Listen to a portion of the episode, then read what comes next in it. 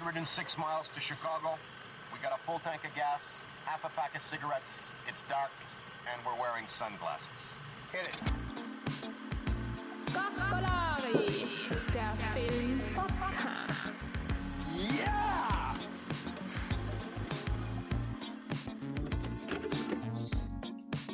Hallo, grüß dich. Wir sind jetzt wieder mal beim Kokolori Podcast und heute haben wir aber die Folge 0. Also es ist ein neues Konzept. Das heißt, wir haben ab jetzt in jeder Folge einen Gast aus dem Filmbereich hauptsächlich. Schauen wir noch, wie es sich entwickelt und ähm, werden wir allem alle zwei Wochen senden. Und heute haben wir Matthias Haliban zu Gast einen ähm, ehemaligen oder einen Arbeitskollegen von mir. Wir haben zusammen gearbeitet. Er hat an der Filmakademie studiert und zwar Kamera und Schnitt, wenn ich richtig liege. Ja. Und ähm, er wird uns ein bisschen was erzählen über einen seiner, seiner Werke, wo, also einen, einen der Werke, wo er mitgewirkt hat. Äh, also über Matze kann man sehr viel erzählen. Ähm, ich würde ihn dann einfach auch mal selber reden lassen. Ich würde mal sagen, kann jetzt umfangen, okay, Berlinale Talent, äh, er ist nicht nur Kameramann, sondern auch Kompositor, er kennt sich in VFX, in Color Grading und in eh alles aus. Auf jeden Fall ähm, möchte, ich, möchte ich ihm jetzt zu Wort lassen und einfach mal, mal, mal sagen, äh, wie, warum er ins das beste Orchester der Welt äh, als Film vorgeschlagen hat. Also warum genau den und nicht an der anderen Filme? Was, was ist für die, für die an dem Film äh, das Besondere oder was hat die da, was hat die da, äh, was hat die veranlasst, quasi den auszusuchen? Hallo erstmal, danke, dass ich hier sein darf und der Premierengast sein darf sozusagen. Ähm, ja, warum das beste Orchester der Welt? Ich erkläre kurz dazu, das ist ein Kurzfilm, ähm, wo ich äh, Kamera gemacht habe. Ähm, der ist letztes Jahr erschienen, hat äh, im Januar gleich, oder war das Februar?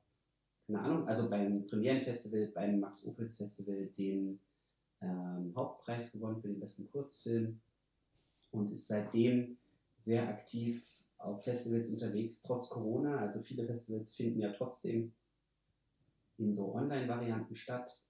Ähm, das heißt, man kann ihn auch immer wieder sehen, wenn man das verfolgt.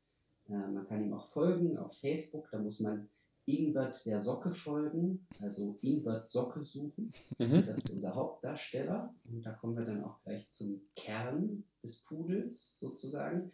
Ähm, warum ich diesen Film unter anderem ausgesucht habe, ist einfach, weil man viel darüber erzählen kann, weil es eben nicht nur um die Kameraarbeit ging, sondern weil eben der Hauptdarsteller im Film auch eine Socke ist. Mhm. Ähm, und weil Socken üblicherweise nun mal nicht leben, musste man sich halt Tricks überlegen, wie man diese Socke zum Leben erweckt. Und das war spannend ähm, und ist eben auch in einem bisher sehr erfolgreichen äh, Festival-Run äh, quasi geendet, viele Preise gewonnen.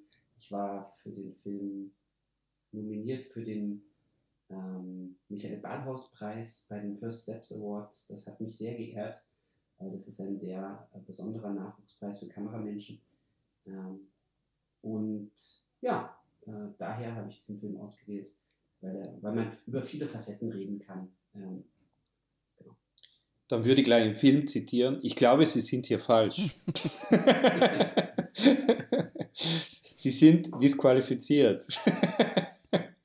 Nein, also ich, ich, muss sagen, ähm, ich habe den Film jetzt das zweite Mal geschaut und äh, ich kann auch noch dreimal schauen, glaube ich. Ich entdecke immer wieder neue Kleinigkeiten und äh, Facetten vom Film. Ja, ich habe ihn auch ein paar äh, Mal geschaut. Ah, schnell mal geschaut, Ja. cool. Und auf jeden Fall, äh, also er ist auf jeden Fall so, also wir mal, erzählen wir mal kurz die Story, ich weiß nicht, lassen wir die erzählen oder sollen wir unsere Eindrücke? Ich kann es gerne zusammenfassen, aber ihr könnt auch machen. Äh, Okay, du kannst, ins- kannst mich Ihr gerne seid- korrigieren. Ihr seid die Bosse. Du kannst mich gerne korrigieren. Ja. Äh, also es geht um eine Socke, nach, namen, namens Ingibert Socke. die äh, sich um einen Posten im besten Orchester der Welt bewirbt.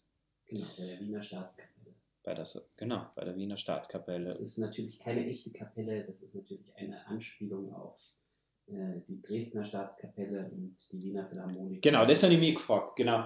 Wie, wie kommst du zu dem Thema, also zu dem Thema klassische Musik oder was ist da dein Zugang? Weil, ich meine, viele, also jeder kennt klassische Musik im eigentlichen Sinn, aber viele können nichts damit umfangen. Oder was ist da dein der Hintergrund? Nicht? Also der, in dem Falle war es halt der Henning, der das Buch geschrieben hat und der Mhm. Regie geführt hat. Der hat eine lange Geschichte mit klassischer Musik, insofern, als dass er auch ähm, in diversen Musikhäusern Regieassistenz äh, und ähnliches gemacht hat äh, in seinem früheren Leben. Ähm, hat auch an der Oper in Wien bei so Streaming-Übertragungen eine Weile Live-Regie geführt und kennt also diese Branche sehr gut, diese klassische Musikbranche und alles, was da halt so äh, passiert und wie das so funktioniert. Ähm, und daher war das einfach für ihn ein interessantes Sujet, ähm, wo er die Socke halt rein verfrachten wollte, als ein Außenseiter, der da jetzt versucht reinzukommen. Mhm. Äh, zu erwähnen wäre also, diese Socke spielt Kontrabass. Das Mhm. ist natürlich der schöne Kontrast zwischen der sehr kleinen Socke und dem sehr großen Instrument. Und Ja, da können wir schon, die erste Einstellung oder eine der ersten Einstellungen ist ja schon so cool, dass man im Grunde, also es werden quasi alle Kandidaten werden aufgerufen, ob sie auch anwesend sind.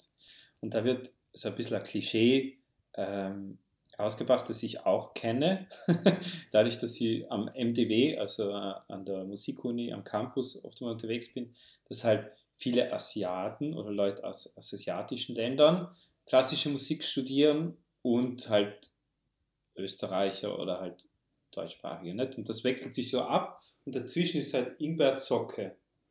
Und da sieht man Es im sind Bild, zwar hauptsächlich, also es sind hauptsächlich, also es sind zwei, drei österreichische Namen, dann ganz viele Asiaten und ganz viele so äh, quasi in den Ostblock geschobene, Krakowski und also Genau. solche Namen, die halt Ja, voll. diesen voll. Genau. Und dann sieht man dieses schöne Bild vom Kontrabass, aber man sieht nicht den gesamten Kontrabass, man sieht nur oben und die Leute, die anderen Kandidaten. Und die Socke natürlich nicht. Man weiß auch, also wenn man noch nichts vom Film weiß, dann weiß man auch gar nicht, um wen es geht noch, bis, bis zu dem Punkt. Und das finde ich echt cool gemacht. Also, dass man äh, sozusagen was erzählt, was nicht da ist. Also man hört seine Stimme. Ja, die Einführung vom Charakter ist mega genial gemacht. Also so, es gehen ja dann alle, weil da sind die unterschiedlichen Räume, wo sie sich vorbereiten können. Und dann auf einmal bleibt so der Kontrabass alleine zurück und nachher sieht man, wie der so losfährt. so So. cool. Und man fragt sich die ganze Zeit, was ist das jetzt? Wer oder wie? Oder ist das ein Zwerg? Oder? Genau, und das war natürlich eine der ersten Varianten, wie wir quasi diese Socke zum Leben erwecken, dass wir die Socke eigentlich über ein, über ein Surrogate erzählen, also über den Kontrabass, der sich jetzt bewegt, aber ohne dass wir die Socke eigentlich Ja, sehen. ja. Was natürlich erstmal für die Animation Ja. sehr einfach ist, weil es liegt Voll. einfach jemand auf, der, auf dem Boden und schiebt den Kontrabass. genau, ja.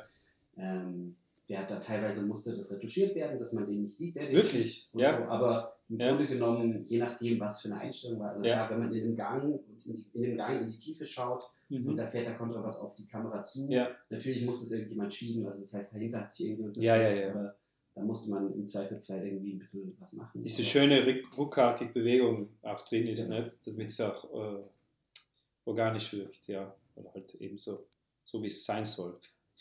Und, und dann auch, ich finde es so cool, nicht? Dann, dann ist er in diesem Proberaum oder Aufwärmraum. Ja, genau. Ich weiß nicht, wie man es genau. Stimmzimmer.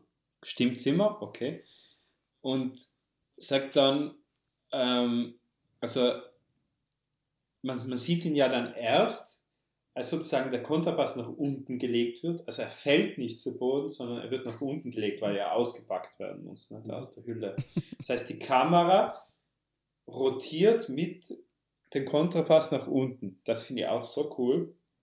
Also diese, dieses, äh, also äh, wie sagt man, subjektive oder so. ne? Subjektive des Kontrabasses. Kon- Kontrabasses, sozusagen. genau, ja. Ja. Und, und dann als nächstes eben äh, Establisher. Die Socke ins Bild, Genau. in, in der Subjektive, genau, wie Genau. sie ihn halt abfängt, sozusagen, dass er nicht Ja. fällt, Genau. Voll. Und Und dann gibt es eine totale, wo sie quasi äh, den Kontrabass vorsichtig ablegt. genau. Und, und halt so, so, so tolle kleine Ideen, wie, wie der, dass der Bogen sozusagen seine Hand ist, also so eine erweiterte Hand, nicht? der Bogen Ja, genau. des Cellos. Nicht? Den benutzt er halt immer wieder für irgendwas. Nicht? Also Ja, zuerst er spielt halt er, rankommt an, Ja, ja, genau. Also so einen Stuhl ran, schubsen und äh, Die Tür aufmachen und alles. Genau, also wirklich interessant aufgelegt. Und, und eine Sache ist mir nur kurz aufgefallen, während der halt spielt, nicht, kurz bevor er aufgerufen wird, da gibt es so eine Einstellung draußen im Gang, da werden so die Rohre gezeigt. Nicht? Also ich, kann mir vorstellen, warum das gezeigt wird. Äh, äh, Es könnte mehrere Gründe haben, aber ich wollte das nochmal nachfragen. Äh, wird das gezeigt nur, um quasi Zeit zu überbrücken und zu sagen, okay, jetzt vergeht länger Zeit? Oder zu sagen, die Klänge gehen quasi über die Rohre nach draußen? Oder was war da die. Naja, was man zu dem Zeitpunkt hört, ist ja quasi, dass alle in diesen, also dass, dass in allen Stimmzimmern ja Kontrabassisten sich jetzt aufwärmen. Mhm. Und du hörst quasi diese, diese ähm, äh, Kakophonie von vielen Kontrabässen, Okay, die okay, sich jetzt okay. aufwärmen. Also Ja, ja, diese, und im Grunde genommen gibt, also das ist noch, das ist so ein Insider, was dann wieder der Henning wunderbar macht, dass er in so einem Film wunderschöne Insider-Witze einbaut. Im Grunde genommen ist der Kontrabass ja ein Instrument, was ein reines Begleitinstrument ist im Orchester. Das heißt, die spielen Ah. irgendwie eine Basslinie dazu oder sowas. Ach so wie bei der ja so- Band auch. Es gibt, es, ja, natürlich, Ja. natürlich. Und es gibt eben eigentlich nur sehr, sehr, sehr, sehr wenige Solostücke für den Kontrabass überhaupt. Und das ist genau das Stück, was auch in diesem Film öfter vorkommt. Ah. Und im Grunde genommen spielen natürlich alle das. Und alle, also im Grunde genommen Ja, ja, ja. Ein, ein ganzes Studium, während man den Kon- den Kontrabass lernt, lernt man Basslinien spielen und man lernt dieses Stück und mit diesem Stück bewirbt man sich dann bei einem Orchester, Ah, okay. obwohl man das nie wieder spielen Ja, ja. Komplett das. Ja, oder halt einmal alle paar Jahre, ja. Ja, ähm, ja. Aber das ist das Solostück, was alle lernen müssen, äh, Okay. damit man sich dann vorstellt und zeigt, ich bin virtuos, Ja. ähm, um dann die nächsten 40 Jahre in diesem Orchester immer nur düm, düm, düm, düm, düm. genau. Ist super. Super. Das heißt, wir haben, haben da einen Kurzfilm, der sowohl für Film, Animationsliebhaber als auch klassische Musikliebhaber eben äh, also anspricht. Nicht? Also das ist komplett authentisch und einfach, ja. Ja, das war auch sehr schön, weil es gibt auch, auch die Namensanspielungen und so weiter, die vorkommen, haben alle eine Anlehnung in der klassischen Musikbranche. Ähm, und die erste inoffizielle Premiere des Films innerhalb der Filmakademie, beziehungsweise innerhalb der Universität, ähm, war, ähm, also, weil das in, also weil der Film im Rahmen der Sommerakademie entstanden ist, ähm, wurde das im Rahmen der Sommerakademie dann im, im Jahr darauf präsentiert vor quasi einem Publikum, wo fast ausschließlich äh, Professoren und Studierende der Musikuniversität drin saßen. Ach was. Und die fanden den Film großartig. Also weil Ja, die ja. haben diese ganzen kleinen Insider-Witze auch alle verstanden. Ja. Ähm, und für die war das natürlich toll, Ja, äh, sowas mal zu sehen, äh, weil es natürlich auch nicht so häufig vorkommt, dass so, Ja, und so ein wahrscheinlich, Film dann auch so gut recherchiert ist in dem Sinne, weil der Henning halt total in dem Fach drin steht. voll. und weil man wahrscheinlich das Musikstück jetzt auch nicht so oft in einem Kurzfilm hört, nicht? Genau. Super. Ja, und also quasi die Socke betritt dann die Bühne. Und äh, also genau, und jeder Kandidat muss ja hinter Vorhang spielen, damit Neutralität gewahrt wird. Mhm. Das heißt, ist das wirklich so? Das ist wirklich so bei den meisten Orchestern. Lustigerweise, also Mhm. da geht es wirklich darum, dass halt die, die musikalische Leistung äh, beurteilt wird und nicht quasi, ah, den kennen wir, den wollen wir eh haben. Mhm.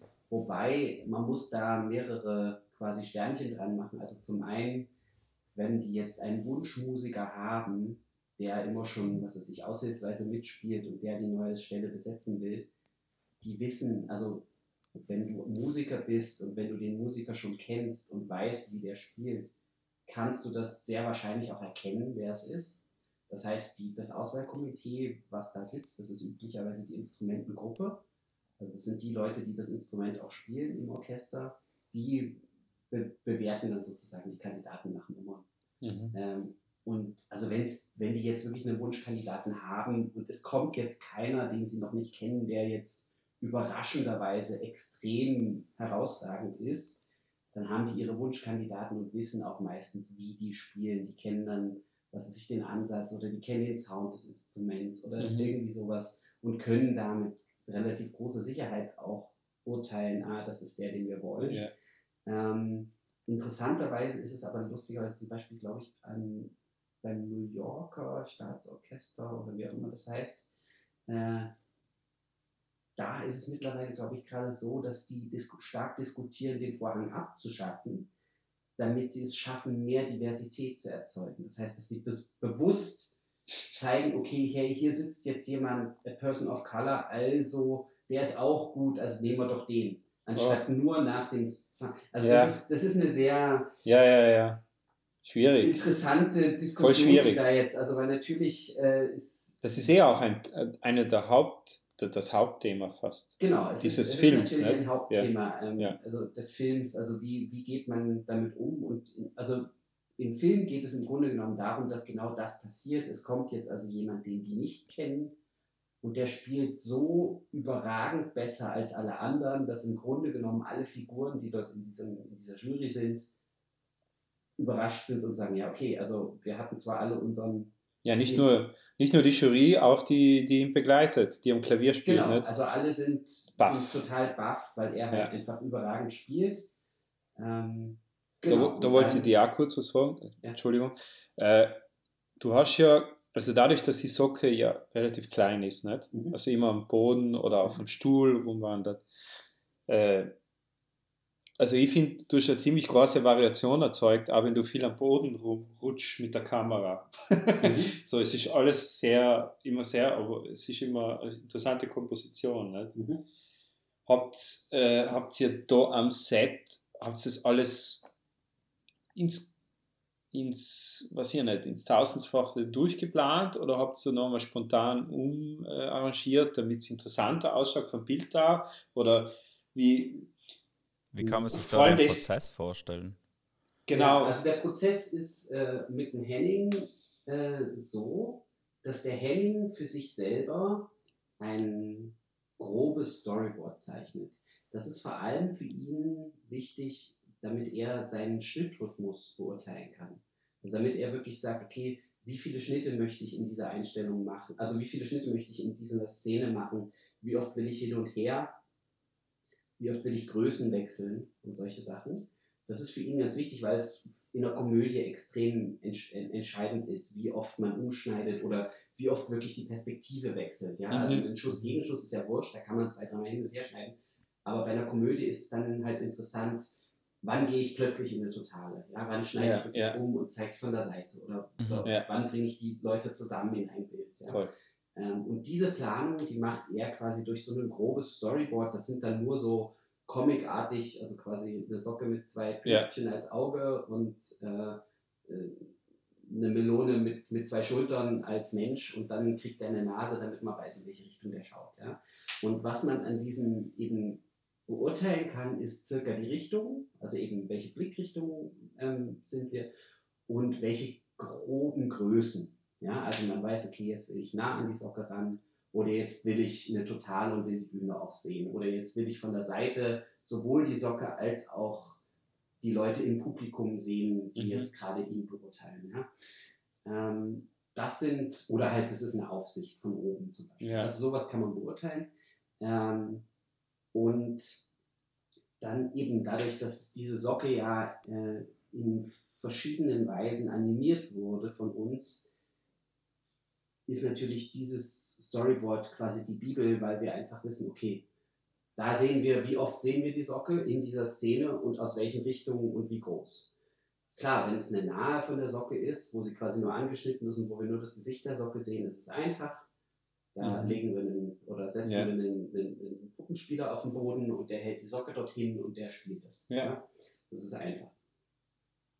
Sobald du ein bisschen weiter weg bist und quasi das Umfeld der Socke siehst, Schwieriger. muss man halt überlegen, schaffen wir es dort einen Puppenspieler zu verstecken, im Boden zum Beispiel. Also auf dieser Bühne war es zum Beispiel glücklicherweise möglich, dass diese Bühne vier verschiedene Podeste hatte. Das heißt, wir konnten ein Podest runterlassen und Mhm. haben uns dann für die Vorderseite des Podestes quasi in der Höhe, wie wir es runtergelassen haben, ein Stück Bühne gebaut, wo dann quasi nur vorne der Ah. Vorhang, also das schwarze Samt der Bühne war und quasi nur Ja, die ja, ersten ja. 5 Zentimeter der Bühne, sodass wir, wenn wir quasi von Bühnenhöhe schauten, also aus dem Zuschauerraum, Mhm. sah es so aus, als wären alle Podeste gleich hoch. Ja. Aber in dem einen Podest konnte jemand drin liegen und wir konnten quasi den Puppenspieler verstecken. Ähm, das war zum Beispiel in anderen Einstellungen nicht möglich. Da mussten wir uns andere Sachen überlegen. ja, wer war denn da der Puppenspieler eigentlich? Was? Das Puppenspieler ist äh, der Raphael Heider, auch ein Regie-Kollege von uns, ah, der in dem vorhergehenden Puppenfilm, den wir schon gemacht haben, also wo wir auch mit Glei- auch mit Socken äh, gedreht haben. Das ist so ein bisschen ein Steckenpferd vom Henning. ähm, da war das aber so, dass das noch so ein eher so ein Puppentheaterfilm war. Also da haben wir wirklich Kulissen gebaut, die so Pappkulissen waren, wo es halt dann verschiedene Ebenen gab. Und hinter dem, die haben wir dann auf so 1,40 Meter Höhe im Studio aufgebaut. Und da konnte man dahinter, konnten die Puppenspieler hin und her laufen und konnten halt mit ihren, konnten halt die Arme hochheben und dann waren die Puppen zu sehen. Das war eher so ein bisschen mehr so. So Film Noir war das, oder? So, ja, das war das. Ich habe nie gesehen, ich kenne eine Screenshots, Film-Noir-Geschichte, genau. Das ist ein, also quasi ein Musikvideo zu einem Schubert-Stück. Das ist eine gute Nacht vom Schubert, wo, wo sich die Socke dann auch am Ende selber äh, aufdröselt. Das ist äh, diese Geschichte gewesen. Und aus dem haben wir halt viel gelernt, aber haben halt auch gelernt, okay, dieses, also für mich war das ganz wichtig, dass wir diese Puppentheater-Ästhetik verlassen müssen mit dem nächsten Mhm. Film. Ja. Ähm, und dass wir halt in eine echte Welt kommen müssen. Und deswegen wurde es halt viel komplizierter. Also wie zeige Ja. ich jetzt einen Raum, wo eine, wo, Ja. wo eine Sockenpuppe wirklich quer durch den Raum geht. Ja? Ja. Und das waren halt so die Sachen. Das heißt, für dieses Stimmzimmer haben wir im Studio komplett gebaut. Und zwar eben in anderthalb, also in, in, auf, auf einer Höhe, dass wir unten drunter immer einen Puppenspieler verstecken konnten. Und da Ja. gab es halt diverse Gänge im Boden, wo halt eine Hand nach oben gucken konnte und auch die Wege möglich waren. Und das hat es uns halt ermöglicht, äh, Bewegungen und Animationen relativ gut zu filmen, die auch sehr gut aussahen, ohne dass man eine ganze Socke animieren muss, digital oder so, sondern was es eigentlich Okay. meistens war, war einfach nur Aber die Schlitze, die man noch gesehen hat, wegretuschieren. Ja. ist das auch das- passiert? Ist praktisch die, ist bitte? einmal die Socke komplett animiert? Oder wo Nein, es allen eben an nicht. Genau. Also die? Idee war ja eben, dass möglichst alles analog ist, Okay. was wir sehen. Und eben die meiste Arbeit, äh, die digital passiert, das ist zum einen eben die Sachen rauszuretuschieren, die halt die Socke animieren. Also meistens halt irgendwie, irgendwo sah man eben doch noch ein bisschen vom Von der Hand Puppenspieler. oder? Nee, von der Hand gar nicht so, aber halt der Puppenspieler lag unterm Stuhl zum Beispiel. Ja, ja, der muss ja unter Logischerweise muss Stuhl. man dann, ja. gab es dann eine Clean Plate, das heißt, unterm Stuhl ist dann niemand, das wurde auch getreten, das wurde dann eingesetzt. Da wollte ich die eh Okay. fragen, weil wenn er auf den Stuhl raufhupft, ja, ob es dann eine Schiene durch den Stuhl geschnitten oder was? Geht da nicht so quasi. Also, das ist alles Trickery in Camera. Also natürlich, ja, es gab die verschiedensten Varianten, wie wir raufhüpfen, runterhüpfen und so weiter gemacht genau, wie, wenn er auf den Stuhl hupft und dann Ja. spielt. Ja. Wie habt ihr das gemacht? Na, auf dem Stuhl im Bild hupft er nie. Ah, okay, guter Schnitt einfach, ja. Ja, genau. Komm, Das jetzt können wir immer genauer Schnitt. erinnern. Also wir haben Ja. es so, sogar gedreht, dass es so, sich so anfühlt, dass er hochhüpft.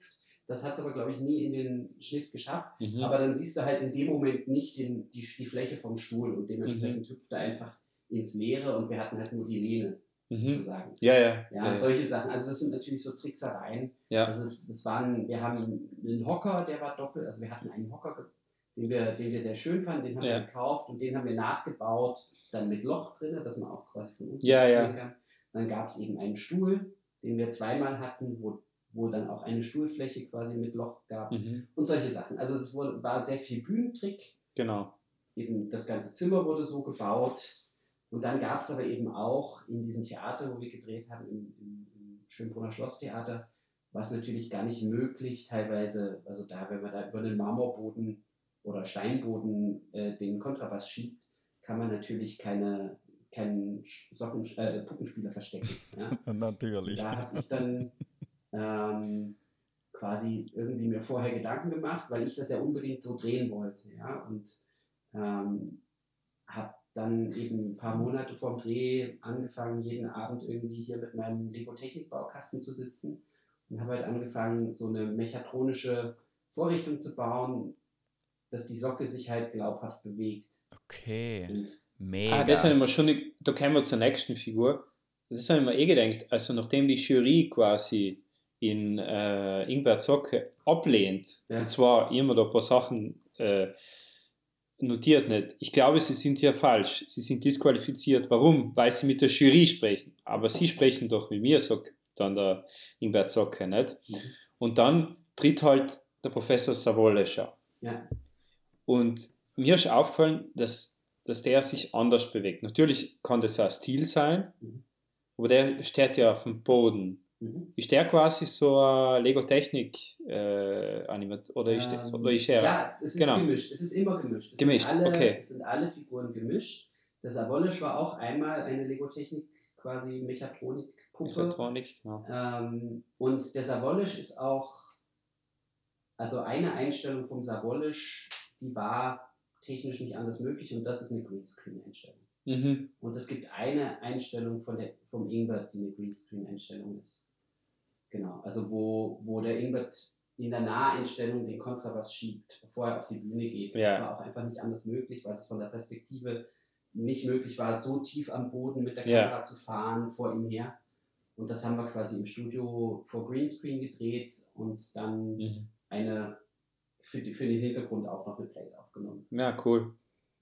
Aber das wollten wir eben auch möglichst gar nicht machen. Also die Idee war, wenn geht, ohne Greenscreen. Weil man könnte natürlich viel von dem, was wir gedreht haben, einfach so machen, dass Ja. man sagt, mit Greenscreen, wir setzen die dann im Nachhinein ein und so. Und das haben wir ganz bewusst eben eigentlich nur gemacht bei den drei Einstellungen, wo es Mhm. Ja. gar nicht anders ging. Und dafür, dass wir irgendwie, ich weiß nicht, 100 Einstellungen oder so mit der Socke haben. Es, es fällt kaum auf. Also das Ja. so, wie gesagt, mir ist nur aufgefallen, dass beim Herr Savolesch, weil, weil der Daumen, ich finde der Daumen, Mhm. der äh, signalisiert irgendwie den Mund, der sich Ja. nicht bewegt. Nicht? Ja. Das heißt, der Daumen geht immer wieder nach unten und viel geht über Augen. Nicht? Mhm. Beim Herrn Savolesch ist halt, äh, Professor Savolesch ist halt die Brille. Mhm. Genau, da sind wir beim nächsten, die Augen. Nicht? Genau, und die Augen war das, das zweite Element, was halt digital war. Also das Ja. war klar, das muss animiert werden, weil ohne eine Augenbewegung wirken die Puppen quasi tot. Und dann war klar, okay, wir haben also diese analogen Augen, also das sind quasi so schöne weiße, comicartige Augen, die quasi eigentlich auf der Puppe quasi einfach angeklebt sind. Das sind so kleine Pappplättchen, die weiß sind mit einer Pupille drin. Und die werden dann in klassischer Comic-Manier einfach in der Post haben wir die einfach animiert. Also das heißt, wir haben da drin einfach die Pupille verschoben. Mhm. Das war im Grunde genommen die Animation, die in der Post dort in diesen Einstellungen passiert ist. Das musste auch nicht bei jeder Einstellung Mhm. sein. Also manche, wenn man nur schaut, musste das gar nicht sich bewegen. Aber bei vielen ist natürlich einfach nur kurz dieser Blickwechsel von rechts nach links oder so. Wenn sich da die Pupille auch noch ein bisschen bewegt und das man oft einfach nur so ein Hauch Ja. Dann lebt die Socke plötzlich und ohne diese Animation ist sie einfach nicht gut. Ja. Ja. ja. Das macht es voll lieb, dass die Augen sich bewegen. Auch oft mal ein ganz ein bisschen. Das ist so, Ja. da, die kriegen dann gleich so, so eine Liebe, kommt man viel. Voll. Also man identifiziert sich zu 100% mit dem Ingbert, auf jeden Fall. Ja. Und fühlt mit. Und die, ich war, als ich ihn das erste Mal gesehen habe, war ich richtig enttäuscht, wie er endet. Also ich erzähle noch ein bisschen weiter, gehen wir mal weiter. Natürlich, natürlich ähm, der Herr Savolesch ist auch Socke und Also du jetzt, du, du vergisst quasi den Punkt, also der, er spielt wunderbar. genau, er spielt wunderbar, haben wir schon gesagt. Ja. Die, die Jury ist Ist begeistert und der sagt, Vorhang hey, fällt. wir können gleich den Vorhang runternehmen, das Genau. ist unser Kandidat. Ja, Ähm, und dann sehen sie, aha, es ist eine Socke und dann werden sie plötzlich sehr Genau. skeptisch und sagen, nee, das kann ja jetzt nie, also eine Socke geht natürlich nicht. Meinen Sie im Ernst, das beste Orchester der Welt stellt eine Socke ein? Genau. Sagt der Herr Savolesch. Ja, genau. Genau. Genau. Haben wir nicht mal gedacht, ganz kurz so, als ob die Jury probiert, einfach nicht Vetternwirtschaft zuzulassen, weißt du, so, als ob die da vorher gebrieft worden wären. Weil es logisch eine Socke ist, nicht? Und der Ja, ja. Professor ist ja auch Socke dann. Ja, aber ja, ich habe das sofort gecheckt. Es ist einfach schon so hierarchisch aufgebaut, dass gar nicht mehr drüber nachgedenkt wird, dass er Socke ist. So, es ist ihnen alle egal, Hauptsache, äh, sie, sie alle halten ihren Posten. so. Genau. Also das ist ja auch im Endeffekt dann so ein bisschen das Ding. Also nachdem der Savolisch ihm dann auch äh, sagt, also was soll denn das hier? Du bist ja eine Socke, obwohl er selber eine Socke ist, aber sich selber gar nicht mehr als Socke wahrnimmt. Ja? Ähm, und dann kommt ja ähm, quasi der Intendant äh, vom, vom Theater also, oder von, von, von, von, der Staatskapelle. Kannst du vielleicht kurz unseren Zuhörer erklären, wie die Hierarchie ist? Ist Quasi Intendant ist ganz oben, oder? Intendant ist quasi die künstlerische und äh, auch, auch wirtschaftliche Leitung eines Mhm. Theaters. Das heißt, bei dem läuft zusammen, welche, welche Chefs wirklich eingestellt werden und wie das Ganze, ab- Ja. also der ganze Betrieb Genau. liegt beim Intendanten, welche Stücke gespielt werden, wel- Man versteht aber auch ohne. werden, was auch immer. Jeder versteht sofort, dass der der, Che der Genau, Chef ist. also nicht? das ist nochmal der obere Chef. Und der Savolisch ist sozusagen nur der, der, der musikalische Direktor. Ja? Mhm. Also nur, ja. das heißt, der ist für die, für die Leitung des äh, Orchesters verantwortlich, aber nicht, Mhm. äh, nicht für die Leitung der ganzen, also des ganzen Organisationskomplexes Genau. Staatskapelle Wien. Mhm. Und, und beim Intendant hast du wirklich so eine aufsichtige Kamera benutzt, so richtig mit, mit Hintergrund, Backlight, glaube ich, oder? Genau. Und äh, der Intendant des besten Orchesters der Welt oder halt des Hauses ist eine Gabel. Richtig. Und der hat eine Autorität. Also wenn der auftaucht, ja, dann das ist ist so alles still und alle horchen ihm Ja. zu. Ja. Super. Und, und keiner, keiner, keiner fragt sich, warum eine Gabel. Genau. so, so. Naja, zu dem Zeitpunkt haben wir eben ja schon zwei Socken gesehen und äh, einen, Den Mülleimer haben wir vergessen. Saaldiener, der eine Ja. Mülltonne Genau, ist. da Und ist in die Welt Moment ganz klar. Ganz klar, okay, es gibt einfach verschiedenste, auch belebte Gegenstände, die hier ganz normale Personen sind. Ja. Voll. Und die Moral von der Geschichte ist, dann, die Gabel lädt also den Ingwer zu sich ins Büro und erzählt ihm, dass das wohl ein tolles Vorspiel war. Er hat sich das auch angehört und ist alles schön und gut. Und er kann ihn ja sehr gut verstehen, Genau. weil ähm, die äh, Position des Intendanten war auch klassischerweise immer nur mit Löffeln besetzt. Und Genau. er ist die erste Gabel auf diesem Posten. Super Humor. Ähm, und die Moral ist aber dann trotz allem, dass er sagt, ich kann ihnen trotzdem nicht helfen. Genau. Ich weiß, wie schwer es ist, äh, es ist, sich bestehende, in bestehenden Systemen durchzusetzen. So sagt er es. Ich finde das sehr ganz gut Genau. formuliert. Aber er selber Ist ein Gobel. sieht sich auch nicht drüber hinaus. Sieht, ja, ist ein Gobel und sieht sich auch nicht drüber hinaus, äh, quasi sich für ihn einzusetzen. Genau. Und Ja. das ist natürlich eine Metapher für die Welt, in der wir leben. Ja? Also es gibt Ja. immer wieder Leute, die Muster durchbrechen, aber viele von denen vergessen dann, wo sie eigentlich herkommen und ebnen eben nicht Voll. den Weg für die Nachkommenden, sondern etablieren sich dann im eigenen System. Nicht zuletzt ist es ja auch äh, das System, was weiß ich, des, äh, äh, also des, des Populismus und des, also Leute, die sich aufbegehren gegen Fremdes, ja. Also das ist halt einfach, wir sind jetzt hier und wir haben das. Und selbst wenn wir ursprünglich eingewandert sind und eigentlich ja auch noch als Einwanderer zählen in diesem Land, sind wir trotzdem gegen neue Einwanderer, weil uns geht es ja jetzt gut, aber wenn neue kommen, dann könnten wir vielleicht das weggenommen bekommen, was, Was- wir jetzt haben. Vor allem, viele haben Angst, dass sie sich hart erarbeitet haben und Anführungszeichen zu verlieren. Nicht? Genau. Ja. Und das ist halt diese, diese Angst und dieses System, was immer auf einen draufgefropft ist und was halt dieser Film damit auch thematisiert. Ja. Ja, und das ist halt wunderbar äh, subtil, also auf ganz andere Art und Weise, wie man sonst gewohnt ist, ähm, realisiert worden. Nicht? Also es ist einfach super parabel auf, auf, auf eben diese Ausgrenzungsmechanismen, nicht? Ja. mit denen wir dauernd zu tun haben. Ja, es ist praktisch das trojanische Pferd, was sagt, nein, nein, ich kehre in die Stadt. Voll. Voll.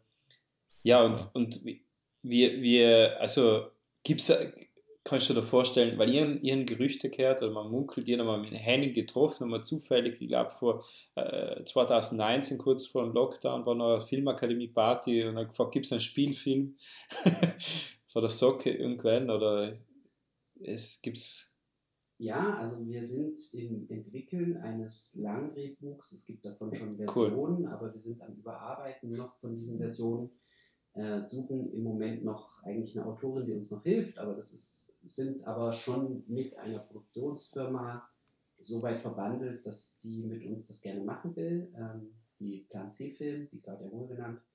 Ähm, und da sind wir sehr, also wir fühlen uns da sehr gut aufgenommen von ihr und wir versuchen das jetzt so in einem, in einem richtigen Tempo zu entwickeln. Also wir sind jetzt nicht in Eile, sondern wir machen das so, dass wir halt wirklich ein wasserdichtes Buch haben und erst mit einem wasserdichten Buch dann in die Herstellungsförderung gehen können, sodass Mhm. wir wirklich auch sicher gehen können. Wir können den Film so machen, wie wir Ja. uns vorstellen. Ähm, genau, das ist das langfristige, äh, Okay. langfristige Plan, auch mit den Socken einen Langfilm zu Aber keine und- Albträume wegen die VFX-Shots. Genau, also das, das Konzept, was wir jetzt ja eben bei diesem Kurzfilm ähm, getestet haben, das war insofern ja ein Testballon. Ja? Also, dass wir mit den Socken arbeiten wollten, aber eben nicht mehr in so einer äh, Puppentheaterkulisse, sondern halt wirklich in einer echten Welt. Mhm. Und das aber dann trotz allem nicht in einem Animationsfilm, wo man eh alles animiert oder so, sondern trotzdem mit diesem analogen Charme, der ja mittlerweile eigentlich mehr Schauwert besitzt als so eine digitale Orgie. Also wenn ich einen digitalen Effektfilm mir anschaue, dann überrascht mich ja nichts mehr, weil das ja alles sowieso digital ist.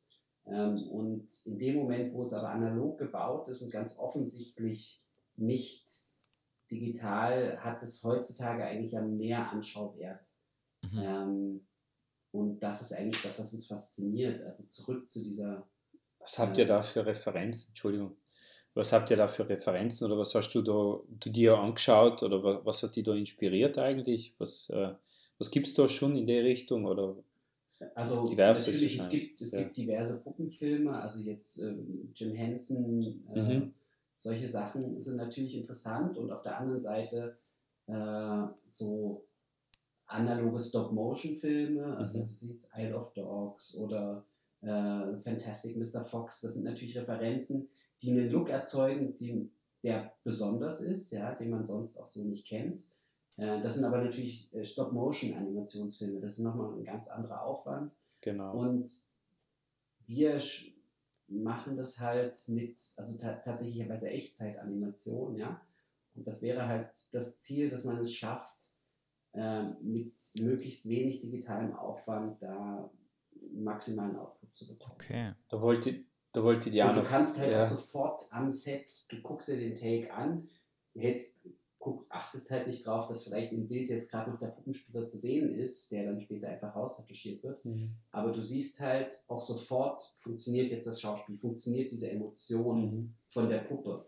Ähm, vor allem, wenn sie schon ohne Augen ganz gut funktioniert und dann denkst du dir noch dazu, okay, und die Augen werden noch ein bisschen, der Blick wird noch ein bisschen animiert. Ja, Kannst genau. du natürlich Ja. ganz anders beurteilen, die Arbeit am Set, ähm, als bei einem Animationsfilm, wo im Grunde genommen Mhm. jemand fünf Tage lang animiert eine, Ja. eine, eine, eine Stop-Motion-Geschichte und dann guckst du den Take an und dann sagt man, Mhm. ja, hm, eigentlich sollte sie sich schneller bewegen oder Ja. Mhm. eigentlich finde ich das noch nicht traurig genug oder Ja, was auch ja, ja. immer. Und das ist halt so eigentlich der Sweet Spot, mit analogen Puppen zu arbeiten, aber trotz allem so realistisch wie möglich und dann mit wenig Effektaufwand quasi ein Ergebnis zu kriegen. Hat Das heißt, so, so gleich du. Hat es da eigentlich So, einen. Shot gegeben, der was einfach nicht gewählt hat? Also so einen, der was sich gewehrt hat. Es gibt einen Shot, der hat es dann aus diesem Grund nicht in den Film geschafft. Und zwar, also im Grunde genommen wurde eine Szene gekürzt. Ähm, also jetzt die, die also es wurde, glaube ich, noch zwei, drei andere kleine Sachen gekürzt, aber eine Hauptsache, die rausgefallen ist, ist auf dem Weg vom Stimmzimmer zur Bühne gab es ursprünglich noch diesen kleinen Zwischenwitz, dass er zum Fahrstuhl geht, um mit dem Fahrstuhl nach oben zur Bühne zu fahren und der Fahrstuhl ist aber außer Betrieb. Und Mhm. er muss dann den Kontrabass die Treppe hier hinauf schleppen. Oh. Und da hatten wir auch eine eigentlich eine schöne Treppe gefunden, wo wir so seitlich, äh, wo, es so seitlich so ein Fenster gab, wo man durchgucken konnte und wo es sich genau ausging, dass wir quasi den Raphael auf ein Snowboard festschnallen konnten. An diesem Snowboard war ein Seil befestigt und dieses Seil wurde über Flaschenzugkonstruktion von vier Lichtlern konnte er quasi diese Treppe hinaufgezogen werden, sodass er dort einfach hinaufglitt und gleichzeitig die Hand nach oben hielt, um die Socke zu spielen, während von unten unsere wunderbare Ausstatterin Andrea ihm den Kontrabass hinterher schob. Mhm. Ähm, das ist eigentlich eine sehr lustige Einstellung gewesen, haben wir auch äh, eine Weile gebraucht, um die zu drehen. Gab es auch viele lustige Takes.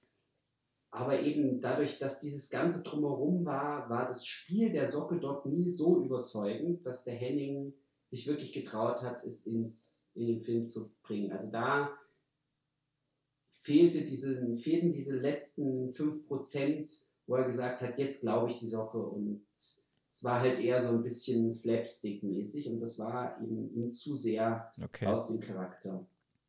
Genau. Also das war eine Einstellung, wo ich sehr traurig war, dass sie rausfällt, aber ich habe das schon dann auch verstanden.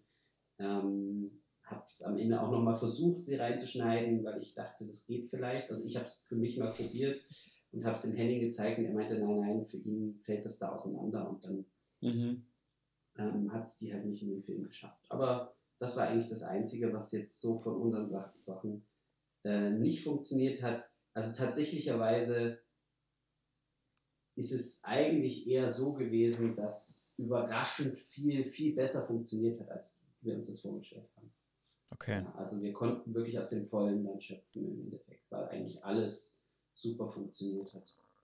Ja, mich eh gefragt, ähm, natürlich kann man sowas proben, nicht? Aber du hast gesagt, es hat dann am Set eh gut funktioniert und die Augen hat man sich dazu gedenkt, nicht? Und dazu braucht man auch ein bisschen Erfahrung oder ein Auge dafür zumindest. Also ein- als Kameramann oder als Regisseur. Oder als Socke. Ja, ist okay.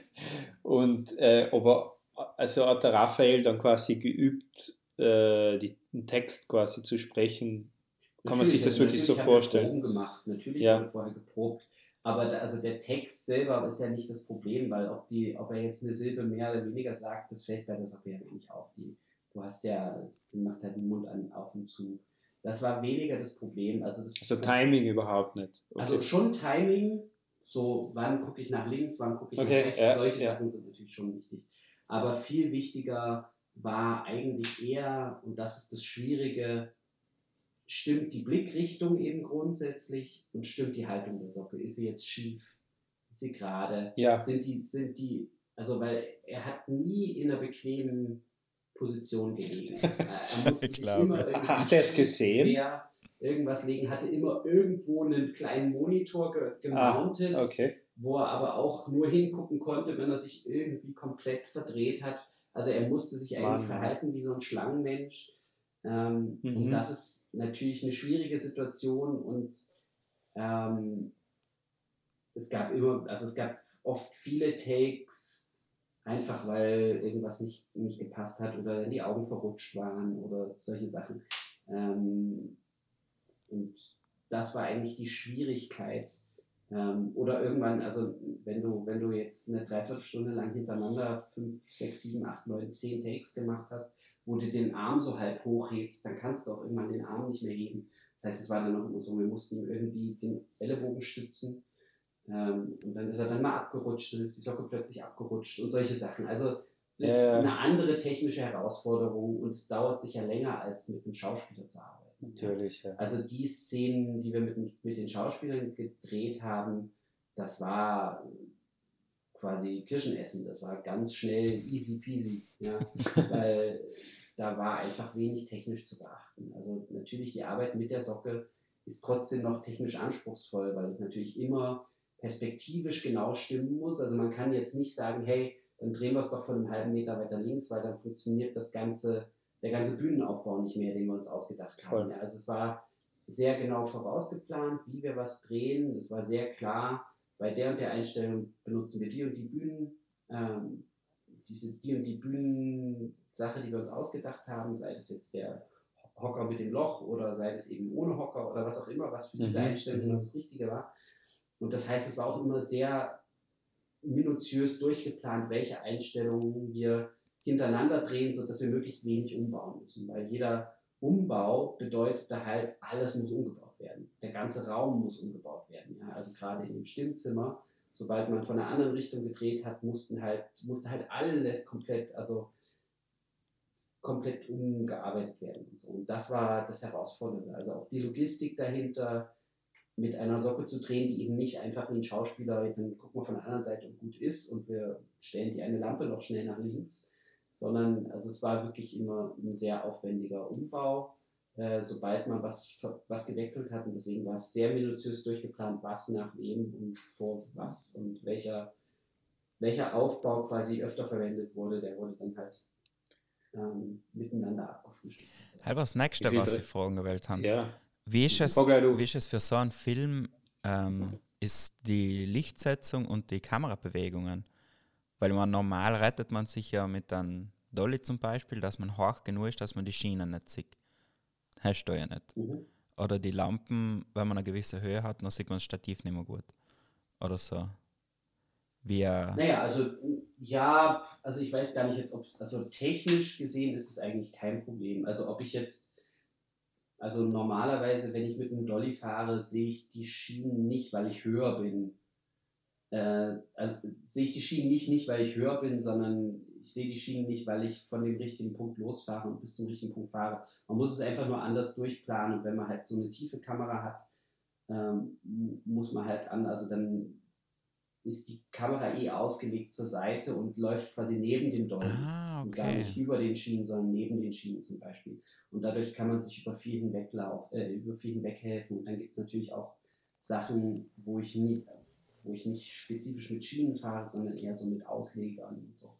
Ähm, und Lichtsetzung betrifft es jetzt eigentlich, also die Besonderheit, mit einer Socke zu arbeiten, hat auf die Lichtsetzung eigentlich keine Auswirkung. Also ob das jetzt eine Socke ist oder ein Schauspieler, ist mir dann eigentlich wurscht. Ich setze das Licht so, wie ich es setzen will. In dem Film war es ja, also da waren unsere Lichtreferenzen eher so, was ist ich, alte Visconti-Filme oder so. Also noch, also so wirklich sehr akzentuierte, klare, Mhm. äh, dramaturgische Lichtsetzung. Also es war nie der Anspruch, wir machen jetzt ein realistisches Bild, sondern es war immer so, ähm, wir unterstreichen jetzt auch das, was wir erzählen mit der Lichtsetzung. Und ähm, das haben wir eigentlich auch gemacht. Und ähm, ich ich habe da immer einfach quasi das, was ich her hervorheben wollte, das habe ich mit dem Licht akzentuiert und hervorgehoben.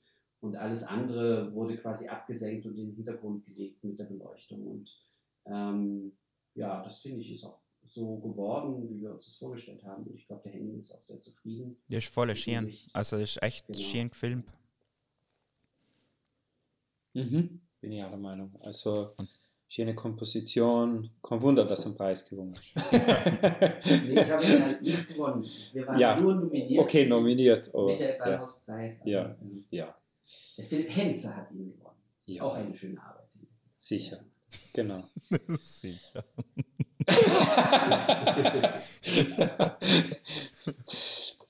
ja, ähm, wo wir gerade bei so Autorenkino sein, also ich weiß jetzt nicht, ich glaube, das ist Autorenkino, kann man sagen, ja, finde ich schon. Kommen wir gleich zu dem Film, den du, Matze, ins vorgeschlagen hast als zweiten Film. Der ist jetzt nicht von dir. Der ist nicht von mir. und, äh, und zwar Primer. Ich weiß aber nicht genau, wie man es heißt. Primer? Primer? Primer, ja. Primer, okay. Von Shane Carruth. Genau, von Shane Curve. Äh, wer mag anfangen? Also, ich kann gerne. Also, ich möchte mal als erstes wissen, warum der Film? Warum hast du den Film ausgesucht? Ähm, ich finde den Film, es ist einer meiner Lieblingsfilme. aus mehreren Gründen.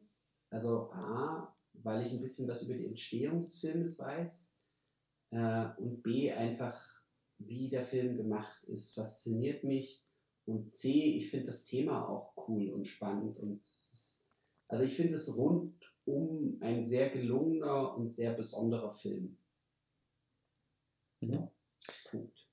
Ja, ich finde es ja so interessant, dass, also, ich will jetzt nichts vorwegnehmen, nicht? Äh, aber er wird ja überall oder auf einigen Plattformen wird er untertitelt als unter Genre Science Fiction, nicht? Was Mhm. ja stimmt. Ja, ist auf jeden Fall Science Fiction. Ja, was ja stimmt. Aber die meisten stellen sich was anderes vor. Ja, ja, absolut. Die Erwartungshaltung ist eine andere, sagen ja, so. Ich denke auch. Ja. Oft. Ja, also wenn man sich überhaupt was erwartet. Ja.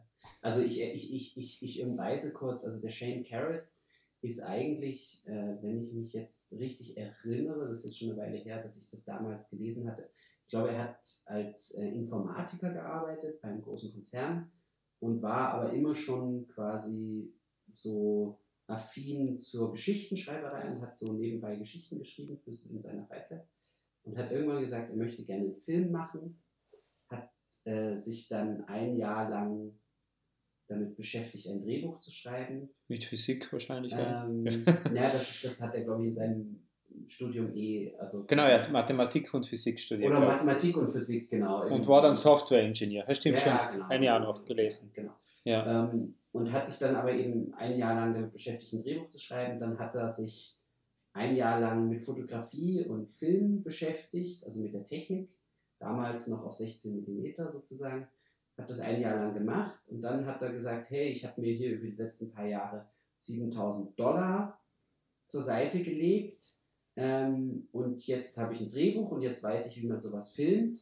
Und jetzt besorge ich mir eine Kamera, jetzt besorge ich mir Filmmaterial und jetzt drehe ich diesen Film und hat dann angefangen zu casten. Also hat quasi seinen Job geschmissen, hat gesagt, ich habe jetzt irgendwie ein paar Monate, um diesen Film zu machen.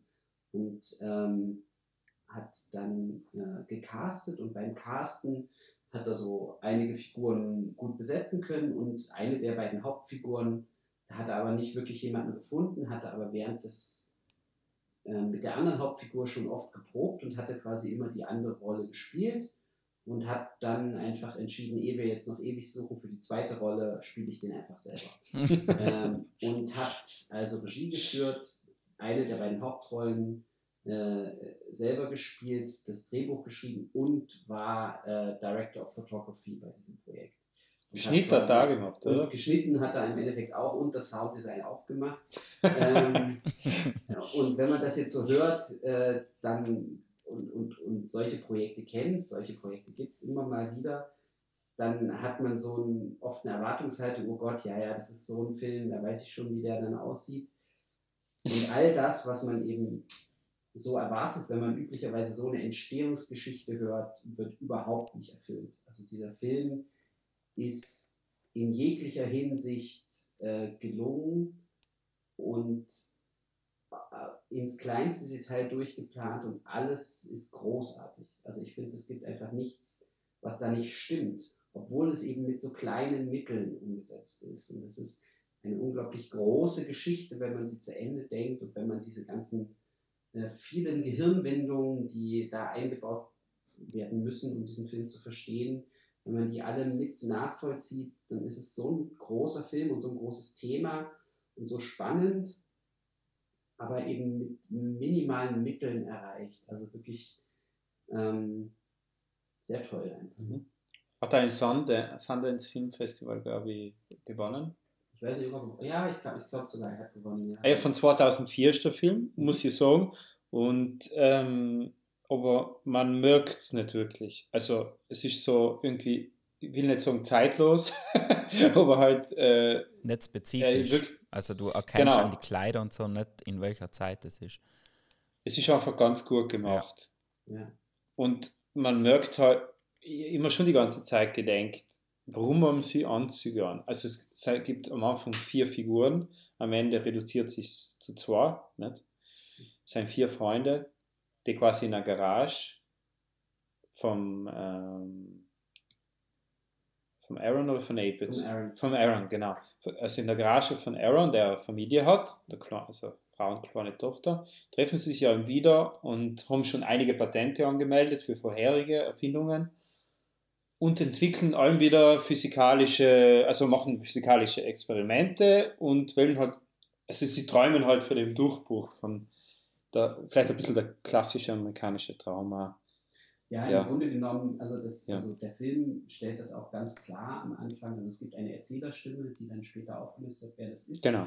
Ähm, und es wird halt ganz klar erzählt, also die er erfinden da eigentlich nichts Besonderes. Also die nehmen Sachen, die es eh gibt und führen Wissen von vier, fünf Ecken zusammen und bauen dann halt irgendwelche kleinen Geräte, die sie irgendwie verkaufen können und hoffen halt irgendwie auf den Durchbruch, auf irgendein Genau. Patent, wo dann vielleicht mal eine große Firma sagt, das finanzieren wir jetzt und jetzt seid ihr quasi ähm, Alle seid ihr reich. dabei und ähm, Ja, ich halt Ja, auf, und, und sie versuchen eigentlich etwas nachzubauen, wo sie quasi über irgendwelche Umwege an quasi Konzepte gekommen sind, was jemand anders schon entwickelt.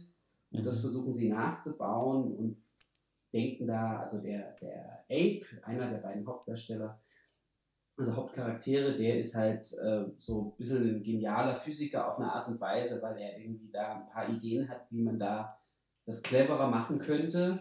Ähm, und dann enden sie ab, also quasi, und dann arbeiten er und Aaron zusammen an diesem Gerät, äh, was eigentlich was ganz anderes machen soll. Und plötzlich hat es eine neue ähm, Eigenschaft. Also eigentlich soll es, ich kurz noch, Ja. ich, ich finde es so cool, äh, weil du das, das hast du auch gerade angesprochen, wie sie mit, mit den Materialien umgehen. Nicht? ja, Äh, zum Beispiel habe ich jetzt folgenden äh, Satz übersetzt, also quasi angeschrieben von der Übersetzung. Das ist doch reine Angeberei. Benutze es, wenn du es hast, oder? Weil, weil sie streiten oft mal untereinander. Also man, man kommt ja sozusagen in medias res rein. Sie reden sofort über physikalische Prozesse, über Business, Ja. wie sie jetzt weitermachen, äh, etikettieren gerade Kuverts, sch- verschicken die. Äh, und dann geht es gleich weiter, ja, welches Material, woher kriegen wir jetzt Palladium, äh, wie viel kostet das, kaufen wir es, na, sie montieren den Katalysator vom Auto ab und wenn das nicht reicht, das Palladium, dann in den Truck an. Also es ist schon ein absurd, aber es wirkt halt wie so, ein bisschen wie kleine Jungs, die halt was basteln danach, Ja. also irgendwie. Ja. Man, man nimmt sie schon ernst, aber denkt sich, what the fuck, halt so, weit gehen sie nicht? Ja. genau. Ja, das habe ich am Anfang Mhm. irgendwie voll anstrengend gefunden, weil das so, das hat so was von Aaron Sorkin, weißt Ja, aber ohne Fokus. Also die ersten 20 Minuten war durchgerettet. Und man weiß nicht, ob es wichtig ist oder nicht. ja, Und so, bis die anderen zwei sich irgendwie so ankapseln. Also wenn leider da Aaron und der Ape sind, dann kann man ein bisschen folgen. Gibt mir Ja. vier. Genau. Und, und das nächste Satz ist, wenn man es hat, muss man es auch benutzen, richtig? So, also dann haben sie quasi umgeschwenkt, so erst so, auf- so Pseudo-Bescheidenheit, man nimmt halt das, was man hat, nicht? Und dann so, ja, ja, äh, Nein, nee, ich glaube, da geht es vor allem, bei dem Satz geht es vor allem darum, dass sie halt die Leute, von denen sie diese Pläne haben, wo sie versuchen, das Gleiche nachzubauen, mhm. da sagen sie halt, okay, aber warum benutzen die jetzt das und das und das, um das runterzukühlen? stimmt, Und dann, dann Ja. sagen sie, naja, weil die eh im Labor sind, die haben eh Genau. eine Kühlanlage, dann können die das auch benutzen. Das sieht ja dann auch gleich beeindruckend aus für irgendwelche Investoren, aber wir haben es nicht, also müssen wir es ohne Kühlung versuchen. ja, ja, Ja, und wir müssen uns eine andere Variante Voll. überlegen, wie wir das jetzt bauen können. das wird auch Ähm, voll. genau. Das wird auch nochmal erklärt, eben, äh, wo sie die Story, kennst du die Story, wie die NASA Millionen ausgab, um einen Stift zu entwickeln, der in der Schwerelosigkeit funktioniert. Und die Russen, ja. genau, und das ist ein Gespräch zwischen Aaron und Abe. Und, und, wie die, und da sagt der Abe ja. Und wie die Russen das Problem lösten, ja, sie nahmen einen Bleistift aus einem hölzernen Bleistift. Nicht? Also, genau, und so einfach kann es sein. Nicht? Ja. Und dann geht es eben weiter, ähm, so notiert, das war, das war eine ganz große Sache, ganz klar. Daran waren sie sich einig. Aber, was- aber was war die Anwendungsmöglichkeit? Sozusagen, da sind wir dann schon kurz nach der Entdeckung. Genau, also die Maschine, die sie bauen, macht Ja. plötzlich etwas anderes, als sie es erwartet haben. Und sie wissen halt noch überhaupt nicht, was sie mit dieser Eigenschaft überhaupt anstellen können. Sie wissen nur, okay, das, was wir da gebaut haben, das ist was Besonderes, das gab es so noch nicht und ähm, irgendwie gibt es eine Anwendung dafür, aber zu dem Zeitpunkt wissen sie es halt noch nicht. Genau. Und äh, sie merken dann, dass die Maschine mehr Strom produziert, als sie verbraucht. Ist das richtig? Weil sie Nee, lösen dann die Autobatterien ab und die Maschine läuft weiter. Sie läuft eine Weile weiter. Also sie Genau. läuft nicht so lange weiter, dass sie unendlich läuft, aber es ist so irgendwie.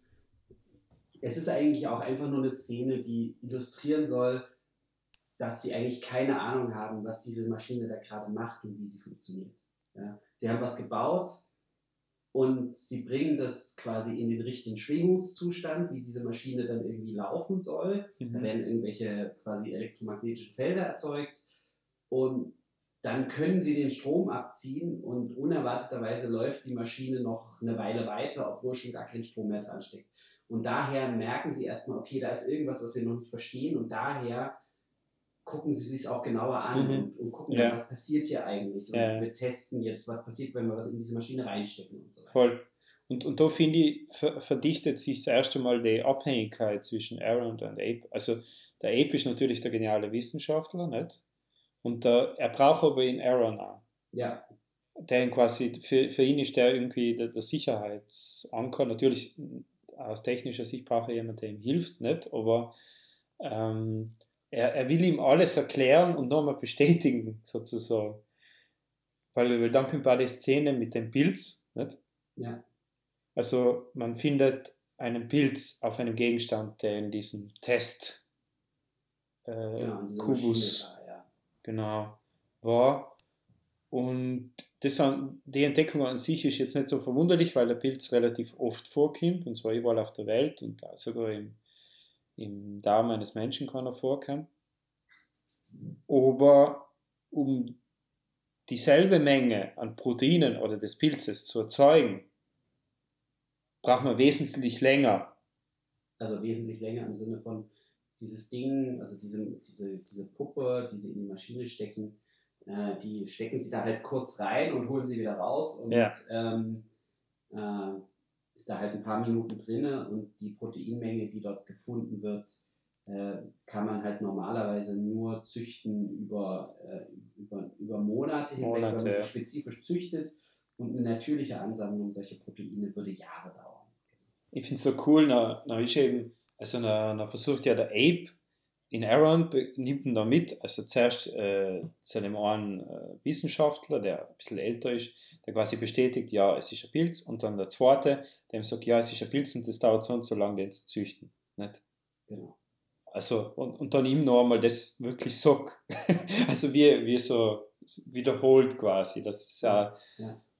Alles wirklich seine Richtigkeit hat und wissenschaftlich bewiesen ist. Ja. So. Und das, also was ich das, also was ich da eben zum Beispiel in dieser, in dieser Sequenz filmerzähltechnisch so spannend finde, ist, äh, dass das vom, vom Shane Curran einfach höchstgradig interessant ist. Weil normalerweise hast du immer das Problem, wenn du jetzt einen wissenschaftlichen Vorgang erklären willst oder einen, einen, einen Vorgang in, in so einer Art und Weise, ähm, musst du immer irgendeiner Weise dem Zuschauer jetzt quasi die Möglichkeit geben, das zu verstehen.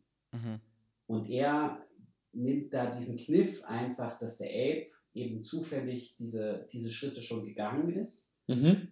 und dass der Ape aber ihm das nicht einfach erklärt. Weil das wäre die klassische, die klassische Filmherangehensweise, dass der Ape ihm erklärt, hey, du, ich habe jetzt hier, die haben dort einen, also ich habe da immer alle, alle sechs Stunden was weggewischt. Das habe ich jetzt mal analysieren lassen, das ist der und der Pilz und der, das dauert so und so viele Jahre, um den normalerweise anzusammeln. Sondern weil er selber ja nicht versteht, warum das so ist, will er, dass der Aaron denselben Prozess durchgeht wie er selber. Und er geht eben mit ihm in dieses Labor und sagt dem Labormitarbeiter, hey, sag dem Aaron, was du mir gesagt hast. Genau, der Labormitarbeiter ist ein nimm, Lapp. nimmst du eben gleichzeitig auch die Zuschauer mit und sie durchgehen diesen Prozess.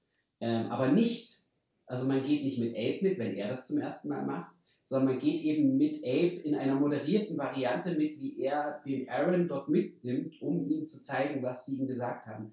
Und das ist ein extrem cleverer dramaturgischer Griff, weil eben erstmal bringt er die Informationen unter beim Zuschauer, aber primär erzählt die Szene ähm, also eigentlich primär erzählt die Szene eigentlich die Unsicherheit vom Ape und diese Genau. Ungewissheit, was hat er eigentlich Ja. gefunden Voll. und dieses, hey, du musst, Ich brauche noch das ich noch brauch mal. jetzt deinen Ja. Input und Ja. so.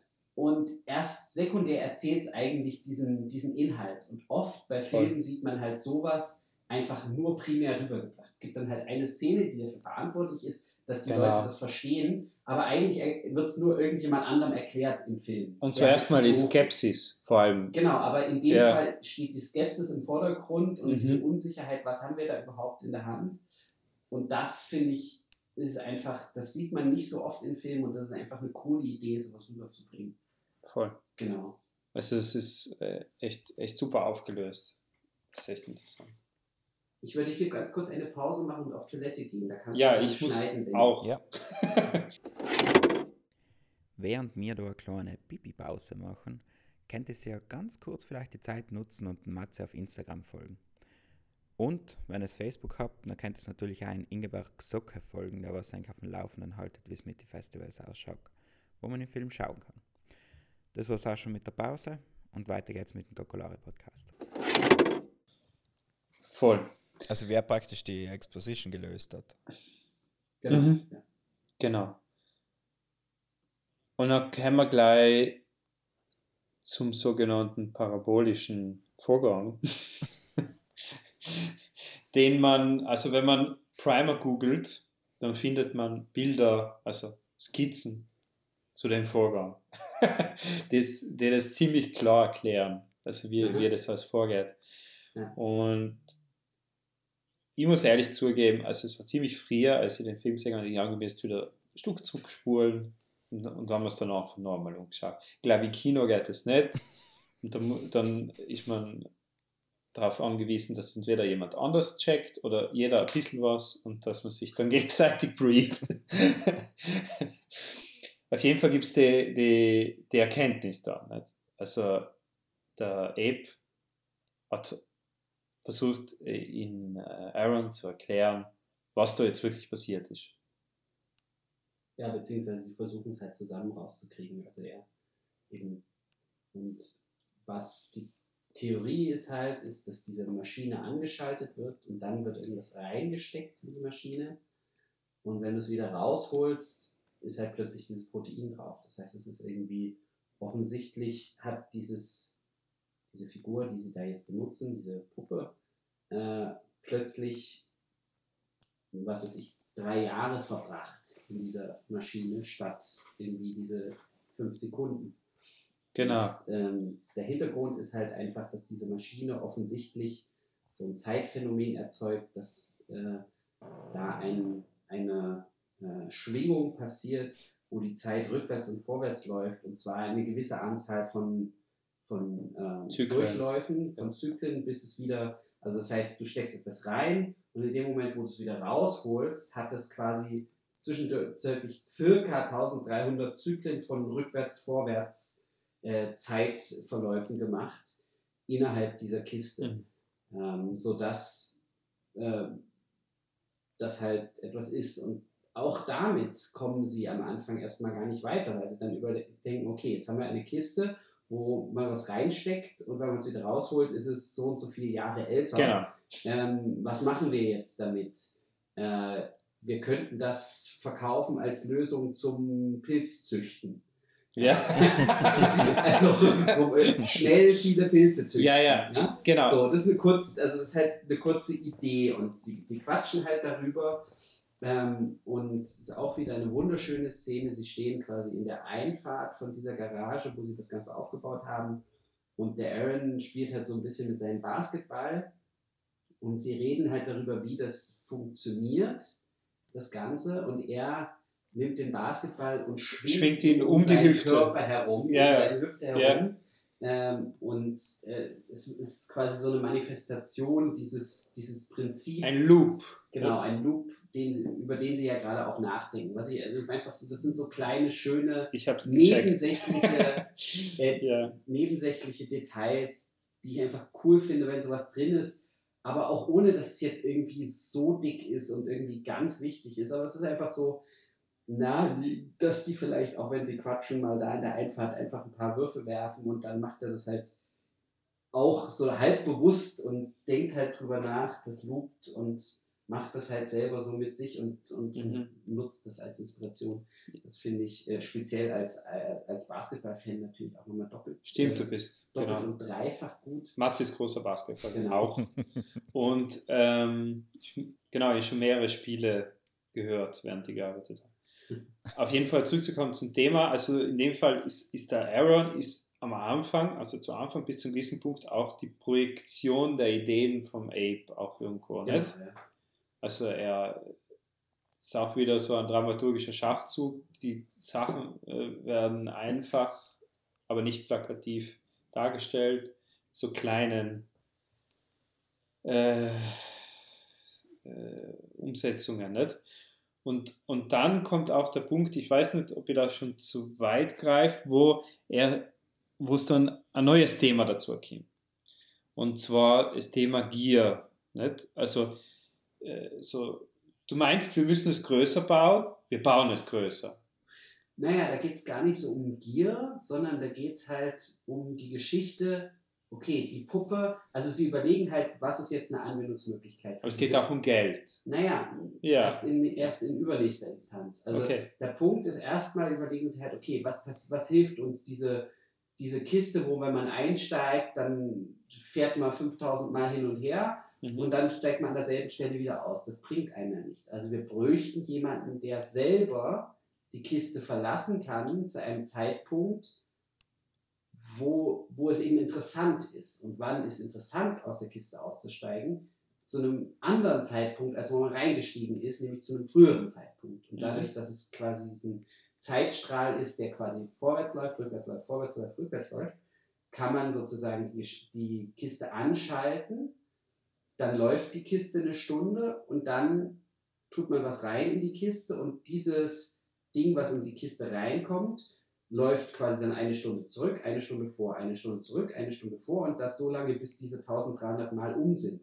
Mhm. Wenn man jetzt aber selber hineinsteigt, also oder wenn jetzt etwas hineinsteigt, was, Was- selber aussteigen Was kann, ent- entscheiden könnte kann, man- zu welchem genau, Zeitpunkt es aussteigt. Genau, ja. von, vom, vom inneren Zeit, also vom, vom, vom inneren System her, kann es entscheiden, wann es aussteigt und Ja. ist auch selber da, weil du kannst ja nicht die Geschichte, die Kiste anschalten, da was rausholen, weil wenn du es rausholst, musst du es ja später erst reinstecken und das ist, Genau. also das ist, zu dem Zeitpunkt wissen sie ja noch nicht, wie Genau. das funktioniert. sie Und, und es kommen dann noch die Probleme und alles dazu, nicht? Das Genau, aber später. deswegen sagen sie halt, okay, die einzige Möglichkeit, die wir jetzt haben, um sowas zu machen, ist, eine größere Box zu bauen. Also Genau. im Sinne von, wir brauchen jemanden, der dort selber raussteigen kann, also müssen es wir selber sein. Genau. Das ist im Grunde genommen die Konklusion, zu der sie kommen. Genau, und sie diskutieren immer wieder, ob sie jetzt diesen Philipp und den anderen Kollegen wieder mit einbeziehen. Also es ist immer wieder so ein gängiges Thema, äh, die anderen zwei Kollegen, mit denen sie normalerweise zusammenarbeiten, wieder an Bord zu holen, einzuweihen in die Erfindung. Nicht? Ja. Aber sie haben auch Angst irgendwo. Naja, und sie Und- wissen einfach, das Ding ist jetzt das große Ding Ja, und die anderen beiden hatten damit nichts zu tun und ähm, sie sind sozusagen sich total dessen bewusst, die können alle anderen Patente haben, das ist uns total egal, weil das ist unser großer Durchbruch. Und da kommen wir auch zurück zum Titel. Also Titel ist ja Primer und Primer ist diese entscheidende, dieser entscheidende erste Schritt, dieses, dieses eine Ding, was alles anschmeißt die erste Schleife, die sie machen. die erste Schleife, das erste Ding, also die, dieses, man kann es nicht, äh, ich meine, man kann sicher, wenn man das, das nachschlägt, gibt sicher im Wörterbuch auch noch ein spezifischeres Wort, aber es geht halt um diesen, um, also der Primer ist eben der, die Grundlage von allem, ja, ähm, und das passiert, ja, und sie wissen einfach, das ist jetzt die Grundlage und das ist unsere Zukunft und da, also von diesem Zeitpunkt an sind unsere Leben nicht mehr so, wie sie vorher waren. Egal in welche Richtung es geht, ob das jetzt Mhm. der absolute Erfolg ist oder ihr Tod, weil sie sich mit dieser Geschichte jetzt vielleicht, äh, also mit dieser Maschine irgendwie äh, höchstgradig in, in Gefahr bringen. Das Mhm. wissen sie alles noch nicht, aber es ist klar, hier, da geht es jetzt um, um die Grundlagen. Ja. Mhm. Falls wir hier mit Ursache und Wirkung rumspielen, wer weiß, da sind wir uns nicht mal sicher. Sagen sie auch so ähnlich. Weißt? Also sie, sie, sie wissen die Gefahren, aber sie wollen ja auch austesten, bevor das, also bevor dann eben in weiterer Folge dann verschiedene Sachen passieren, sind sie sich dessen bewusst nicht, weil es zieht einfach die, wenn, wenn wir uns die Zeit als lineare äh, als lineare Funktion vorstellen nicht? und dann quasi das durchbrochen wird, dann immer sich wiederholt und man die Funktion oder irgendwas in der Funktion entscheiden kann, wie die Kurve weitergeht Ja. und ob sie eine andere Steigung hat, keine Ahnung, kann das ja, das ist eigentlich mathematisch. Nicht? Also, das, äh, Man, man macht ma mathematisch klar, dass man gleich unmöglich einen Puff macht. voll. so, man stellt alles am Kopf. Ja. Und er sagte ja dann auch, ich, ich, ich nehme mich raus aus der Gleichung, sicher ist sicher. Genau. Und also im Endeffekt bauen sie dann eine größere Box und ähm, es ist quasi eine Art von Zeitmaschine. Es ist keine Zeitmaschine, mit der man beliebig an irgendeine spezielle Stelle reisen kann, sondern es ist halt einfach eine Maschine, die stellt man an und zu einem späteren Zeitpunkt kann man dort einsteigen und zu diesem Zeitpunkt zurückreisen, besser gesagt zurückwarten, wann die Maschine angeschaltet wurde. Das heißt, Genau. Wenn man jetzt die Maschine anstellt und die läuft vier Tage und man steigt nach vier Tagen in diese Maschine ein, kann man in dieser Maschine vier Tage warten und dann zum richtigen Zeitpunkt aussteigen und ist genau da, als die Maschine angeschaltet wurde. Das ist quasi die Idee dahinter und das probieren sie dann halt auch aus. Mhm. Und dann fangen halt an, Probleme zu entstehen und die müssen sie halt lösen. Genau, und das ist quasi, und das ist jetzt versucht einfach zu erklären, aber im Film ist das halt unglaublich spannend, das mit anzusehen, wie sich das so entwickelt, wie diese Realisation passiert, Mhm. was passieren da für Implikationen. Wenn ich jetzt in diese Maschine einsteige und dann wieder aussteige, dann ähm, existiere ich ja gleichzeitig mit mir selber, als ich noch nicht in die Maschine In eingestiegen verschiedenen bin. Zeitstrecken. Äh, in, Ja. in verschiedenen Zeit, na, im gleichen Zeitstrang von mir selber, der aber noch Ja. schon parallel existiert. ja, Und jetzt habe ich auch noch mein Handy mit, was passiert da, wenn das Handy angeht. das ist später, ja. Zum Ja. Beispiel. Also das sind so kleine, Genau. nette Ideen, die jetzt mal über physikalische Sachen hinausgehen, sondern einfach dann so ganz äh, lustige Sachen ist, okay, wie, wie funktioniert eigentlich ein Handynetz? Dann überlegen sie sich, hat das irgendwelche Auswirkungen? Sie wissen Genau. natürlich nicht, wenn wir jetzt parallel existieren. Und sie haben, also sie haben, sie haben ja diese, diese MySpace-Box gemietet, wo Mhm. diese unter Anführungszeichen Zeitmaschinen stehen. Mhm. Und, und diese Boxen, da, da sind kaum Leute, das sind quasi Lager für Gegenstände, nicht? Mhm. die man anmieten kann. Und mit Schloss versperrt und so weiter. Und wie du schon gesagt hast, nicht, dann sehen sie sich das erste Mal auch selbst.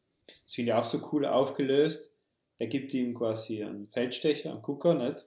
Und schaut rüber zu der, zu dem äh, So zur eine Lagerhalle. Storage-Box, Genau, ja. Storage Box. Und sieht sich dann selber. Ja. Das ist das erste Mal, wo dieser.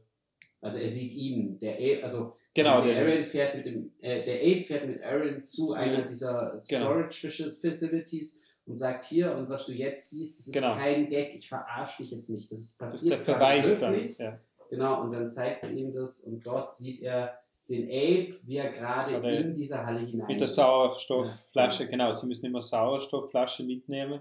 Das ist auch immer so, genau, das ist so dieser be ewiger Begleiter, ist auch ein bisschen so leicht äh, kurios. Genau. Na, weil die Maschine mit Argon gefüllt ist. genau, mit Argon Ja, gefüllt ja. und sie müssen ja irgendwie haben. Genau, ja. Und,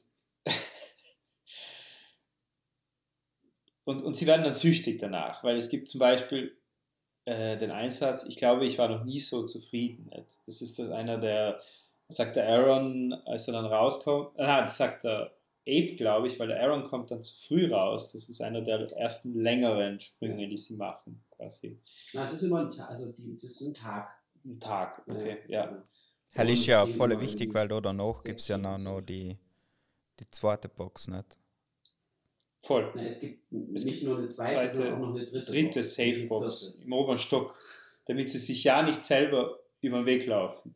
Na, gar nicht. Auch. Also da geht es gar nicht um das Weglaufen, aber also was der Ape natürlich macht, ist, in dem Moment, wo er vermutet, okay, das, das könnte man als Zeitmaschine benutzen, bau, und eine Kiste konstruiert, die halt einfach aufbaubar ist und wo halt ein Mensch reinpasst, macht er als allererstes das, dass er eine quasi Safety Box in einer in einem Raum aufbaut und diese Safety Box anschaltet und erst am Tag später in eine zweite Box hineinsteigt, sodass er immer noch, falls es funktioniert und falls irgendwas total schief geht, diesen, diese Fail-Safe-Box hat, wo er zurück kann. Genau. Mhm. Und Ja. das ist dann auch was, was im späteren Film Ja. quasi der Aaron, wo, der, wo, wo er dahinter kommt und dann in diese Fail-Safe-Box hineinsteigt, um selber zurückzufahren und damit da aber eine Box mitnimmt. Und dann gibt es halt also noch mehrere Boxen, die Ja, dann ja. schon vor den ersten Boxen, die es eigentlich gab, gab. Mhm. Und dann wird es eben, und dann kommt man zu diesen wunderbaren Grafiken, die man im Internet über Primer findet, Ja, dann wird es eben ganz schnell sehr unübersichtlich, wer Mhm. auf welcher Zeitebene jetzt eigentlich wirklich unterwegs ist und wie viele Apes und Aarons es parallel gibt. Ähm, und, und dann wird es halt einfach groß. Also dann wird es, bis zu dem Zeitpunkt ist der Film wirklich toll und dann wird es einfach großartig. Ähm, meiner Meinung nach. ja, ich will nur noch kurz erwähnen, äh, es geht, äh, also sie investieren dann auch in Aktien Mhm. und, und sie werden dann auch rücksichtslos. Also sie wer- werden ein bisschen nachlässiger. Also sie fragen sich natürlich immer Sachen. Ich will nicht so tun, als wüsste ich Bescheid über, über das Paradoxon oder was deren Auswirkungen wären. Offen gesagt glaube ich nicht an den Mist, also an Schicksal in dem Sinn. Mhm. Äh, und reden dann auch Killing your mom before you were born. Nicht? Ja, ja, genau. So heißt das Zitat. Also, weil das ist ja, das ist ja auch das Ding, wo sie nicht wissen, was passiert jetzt. Also wenn wir jetzt in, aus der Box rauskommen, mhm. nachdem wir ja, also ich lebe jetzt einen Tag von 8 Uhr bis 5 Uhr am Abend, steige dann in die Box, reise zurück zu 10 Uhr. Und wenn ich mir jetzt selber begegne, wie ich das erste Mal diesen Tag erlebe, was kann ich da machen? Ja, also ich muss ja selber in die Box steigen. Also Mhm. kann ich den, aber wenn ich den jetzt hindere, an die Box zu steigen, bin ich ja trotzdem da. Ja, Und das passiert dann auch. Also Ja, ja, im. Endeffekt hindern sie sich, sich selbst daran, dann in die Box zu steigen und, und also weil wenn man es normal macht, wenn man sich nicht hindert daran, ist man ja am Ende des Tages immer noch alleine einer selber. genau. Aber in dem Moment, wo du den anderen Aaron daran hinderst, in die Box zu steigen am Abend, sind plötzlich zwei Aarons unterwegs. Und dann wird es Genau. halt sehr faszinierend. Und sie machen Fehler. Also Ja. äh, vor allem Aaron, also normalerweise gehen sie eben in dieses Hotelzimmer, äh, schlagen, äh, mal- schauen, dass sie irgendwie die Zeitnummer kriegen in dem Sinn und äh, stecken alle Telefone ab, keine Verbindungen, nichts. Und Aaron wird halt immer nachlässiger, kriegt plötzlich einen Handyanruf und das wird dann auch so erklärt. Ja, das Handyfunknetz sucht halt nächstgelegene nächstgelegene Verbindung, ob es dann das eine oder das andere Handy ist, das ist mehr oder weniger Zufall, je nachdem, wo, wo man sich gerade befindet. Nicht? Mhm. Und äh, beeinflusst dadurch die, ja, die, die Zeitlinie. Genau, und das Ja. also so kommen sie langsam drauf, okay, offensichtlich, also heute Vormittag, als ich noch gewartet habe und als ich mich isoliert habe, habe ich diesen Anruf angenommen und habe dann telefoniert. Das heißt, da war ich noch derjenige, der den Anruf bekommen hat mit meinem Handy. mhm. Und dann bin ich in der Zeit zurückgereist und jetzt klingelt mein Handy auch. Und da sie davon ausgehen, dass nur eins der beiden Handys angeklingelt wird, weil es als, als erstes gefunden wird, Ja, ist es sozusagen rückwirkend so, dass sie, als sie am Vormittag Mhm. dort im Hotelzimmer saßen, um sich zu isolieren, der Anruf eigentlich nicht stattgefunden hat. genau. Und das ist halt so dieses, wo sie dann eben dem Paradoxon quasi ein bisschen auf die Schliche kommen und sagen, okay, also eigentlich äh, erzeugen wir hier einfach unterschiedliche Paralleluniversen und egal was wir tun, wir können uns eigentlich, also eben, wenn ich mich selber daran hindere, in die Box zu steigen oder mich selber umbringe, bevor ich in die Box steige, Mhm. ist das wurscht, weil das ist nur ein anderer Parallelstrahl, der Genau. unabhängig davon ist, was ich gerade mache. Ich selber bestimme immer das Universum, in dem ich mich gerade in meiner eigenen Zeit befinde. Und das ist natürlich eine, also das ist halt quasi die Herangehensweise von Primer, wie er mit Zeitreisen umgeht. Und ähm, meistens ja in, in den meisten anderen Filmen ist ja das immer das Paradoxon, wo das immer zu verhindern ist. Ähm, und Primer geht damit, glaube ich, eigentlich, also hat, hat da eine sehr interessante Theorie, damit umzugehen äh, in dieser Science-Fiction-Welt, so wie er sie quasi Mhm. ähm, erzeugt. Und das ist einfach eine, eine coole, bis dato noch nicht so oft gesehene ähm, Theorie über, über, über wie, man, wie man Zeitreisen machen könnte, ja, oder wie sowas. Ja, sie diskutieren auch die ganze Zeit drüber. Ne? Genau, natürlich. Sie sagen, was ist schlimmer zu, zu denken, dass man paranoid ist oder dass man es sein sollte. Und ab dem Punkt äh, merkt man, dass, dass die Einstellung zu dem Ganzen zwischen Aaron und Abe sich, also äh, auch dann kommt diese Szene, wo das Ohr blutet. Das heißt, äh, es ist auch, man hat äh, diese ersten Nebenwirkungen, nicht? also neben dem äh, sich verändernden Zeitstrang. Nicht? Genau, und da ist ja auch, das ist ja auch schon der erste coole Hinweis. Also Aarons Ohr blutet, wobei Aaron ja eigentlich derjenige ist, der zu diesem Zeitpunkt erst zweimal in der Zeit gereist ist, Genau. wohingegen Abe das schon öfter gemacht hat, weil Abe hat es ja vorher schon mal gemacht. Ja. Ähm, aber äh, Aaron zeigt die ersten körperlichen Symptome, während Abe noch gar nichts zeigt. Und das ist nur der Vorbote, dass man dann später sieht, dass Aaron ja eben zwischenzeitlich schon öfter in der Zeit zurückgereist ist, weil es schon gar nicht mehr der erste Aaron, sondern schon der dritte Aaron ist, den wir zu Genau, dem Zeitpunkt ja. eigentlich sehen. Ja, ja. Und das äh, entblättert sich erst so Stück für Stück ähm, und macht das, also ist auch wieder eine sehr coole Sache. In dem Moment, wenn man es zum ersten Mal im Film sieht, ist einfach halt nur zufällig, okay, er zeigt jetzt halt Nebenwirkungen.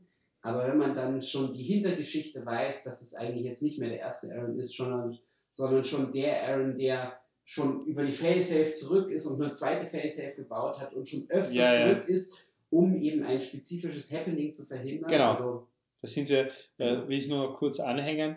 Äh, es gibt eben dann zwei Vorfälle, die passieren. Ne? genau. Wir haben einmal äh, zwei Nebenfiguren, die nicht wirklich oft zu sehen sind. Einmal die, natürlich die Frau vom äh, Aaron, dann haben wir die Freundin vom Ape und den Mr. Granger. Das ist der Vater von seiner Freundin. Genau. Ja.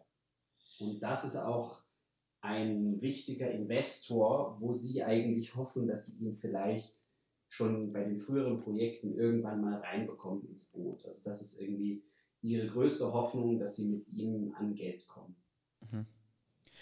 Das mit der Handschrift, das ist auch eine Nebenwirkung, oder?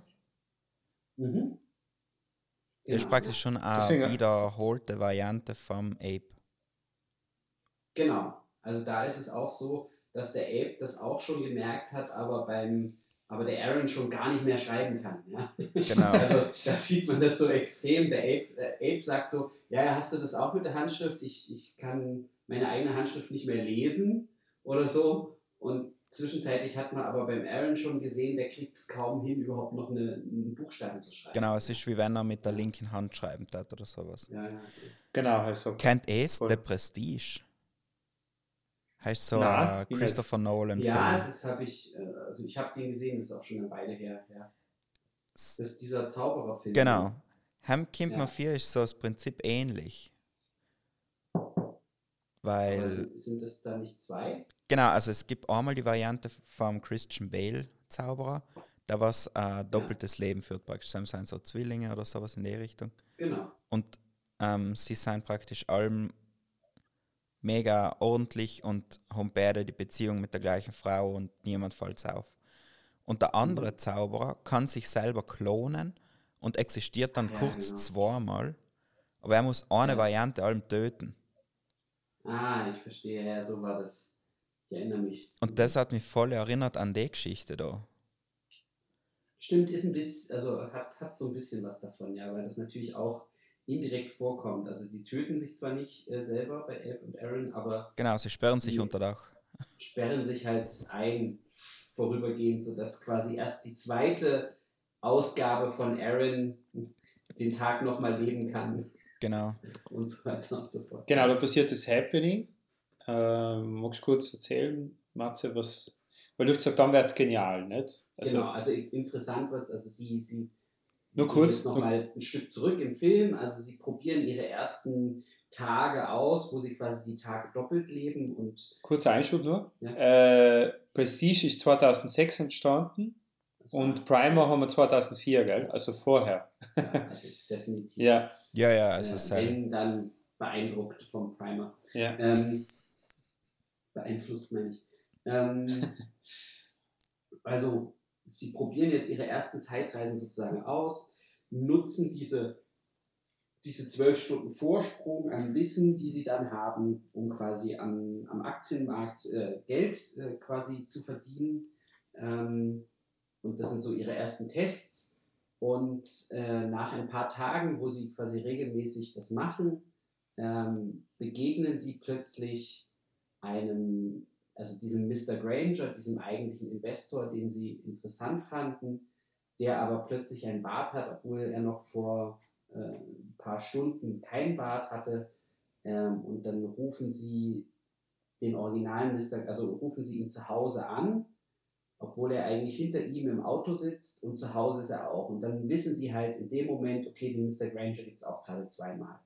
Ähm, und daraufhin ähm, ähm, jagen, also äh, laufen sie, also versuchen sie ihn quasi zu finden, äh, beziehungsweise sie versuchen ihn aus dem Auto zu holen und versuchen ihm, rennen ihm halt hinterher und er stolpert dann und äh, fällt ins Koma. Und sie haben also jetzt diesen komatösen zwei, diese komatöse zweite Ausgabe des Schwiegervaters von Abe Mhm. in ihrem einen Zimmer liegen ähm, und wissen halt jetzt, okay, das ist ein Happening, was das eigentlich nicht hätte passieren sollen. Wie kommt der jetzt? Also irgendwie scheint der in unsere Maschine gekommen zu sein. Also irgendjemand hat geplaudert oder irgendwie irgendjemand ist ihm irgendwie auf, auf die Schliche gekommen. Wer hat Oder- geplaudert? Oder, oder, oder. Ja, Vorwürfe. Ähm, und ja. das ist quasi eigentlich in der ersten Variante quasi der Auslöser, dass der Aaron ähm, über seine Failsafe-Maschine zurück, äh, nee, dass der Ape über seine Ape, Failsafe-Maschine zurückfährt. Wobei der Aaron über die Failsafe-Maschine vom ähm, Ape schon lange zurückgefahren ist und seine zweite Failsafe-Maschine aufgebaut hat. Ähm, und eigentlich schon die ganze Zeit dabei ist, öfter diese Loops zu machen, weil Aaron eine ganz andere äh, Sache hat, nämlich bei einer Party seiner Freundin ist irgendein Typ reingekommen und hat mit der Shotgun irgendjemanden erschossen. Und ähm, das will er halt verhindern. Und das heißt, er versucht, er, er durchlebt diesen Tag, an dem das passiert, mehrere Male und versucht halt in irgendeiner Weise die Zeitlinie so zu beeinflussen, dass er eine Lösung findet, dass dieser Vorfall so nicht passiert. Und im Endeffekt ähm, schafft er es dann auch, aber dadurch hat er diese Erfahrung, öfter in der Zeit zurückzugehen. Er durchlebt dann viele Tage doppelt und hat jeweils die Tage aufgenommen, welche Dialoge mit welchen Personen stattfinden und hat immer einen Knopf im Ohr, wo er sich die, die Dialoge, wie er es beim Tag vorher schon mal erlebt hat, vorspielt, um sie halt so leicht zu verändern, dass er vielleicht diesen, diesen Tag auch verändert und dass das alles nicht passiert. Ähm, und im Endeffekt passiert es eben dann, dass er sich selber eben hindern muss, äh, den, also quasi seine, seine vorherige Version hindern muss, in die Box zu steigen und so weiter und so fort. Und er halt einige Tage immer wieder durchläuft und sich selber einfach auf dem, auf dem Dachboden eingesperrt hat. Ähm, und das gleiche ist, also der Ape ist dann auch gezwungen, dasselbe zu machen, wenn er seine Facesafe-Maschine benutzt, um quasi diese Granger-Geschichte zu verhindern, also dass der überhaupt davon irgendwie Wind bekommt. Mhm. Ähm, Der Film ist da dort für alle, die was Inception nicht verstanden haben. Schlaflose Nächte. in, in, Inception ist ja äh, Vereinfacht. Ja. Vereinfacht. sozusagen. Selbstverständlich Ja, jeder. so, so, so, so alle meine Endline für Primer äh, Schauer. Genau. Ähm, genau, und am Ende, end- also die, die, die Geschichte endet im Grunde genommen mit einem Aaron, der sowieso schon vorher weggelaufen ist, weil sein, weil er mit einem anderen Aaron aneinander geraten ist, der mehr Grund hatte, das Leben jetzt zu leben. Und dann ist einer von den beiden halt gegangen und hat gesagt, okay, ich gehe Nach Frankreich. und mit und mit einer zwei, mit einem zweiten Set an Aarons und Apes. Also es gibt quasi im Endeffekt zwei Aarons und Apes, die einfach da sind und die, die Maschine zu diesem Zeitpunkt nie erfunden haben, Mhm. weil der, der zweite Ape sozusagen verhindert, dass sie es überhaupt Ja. jemals erfinden.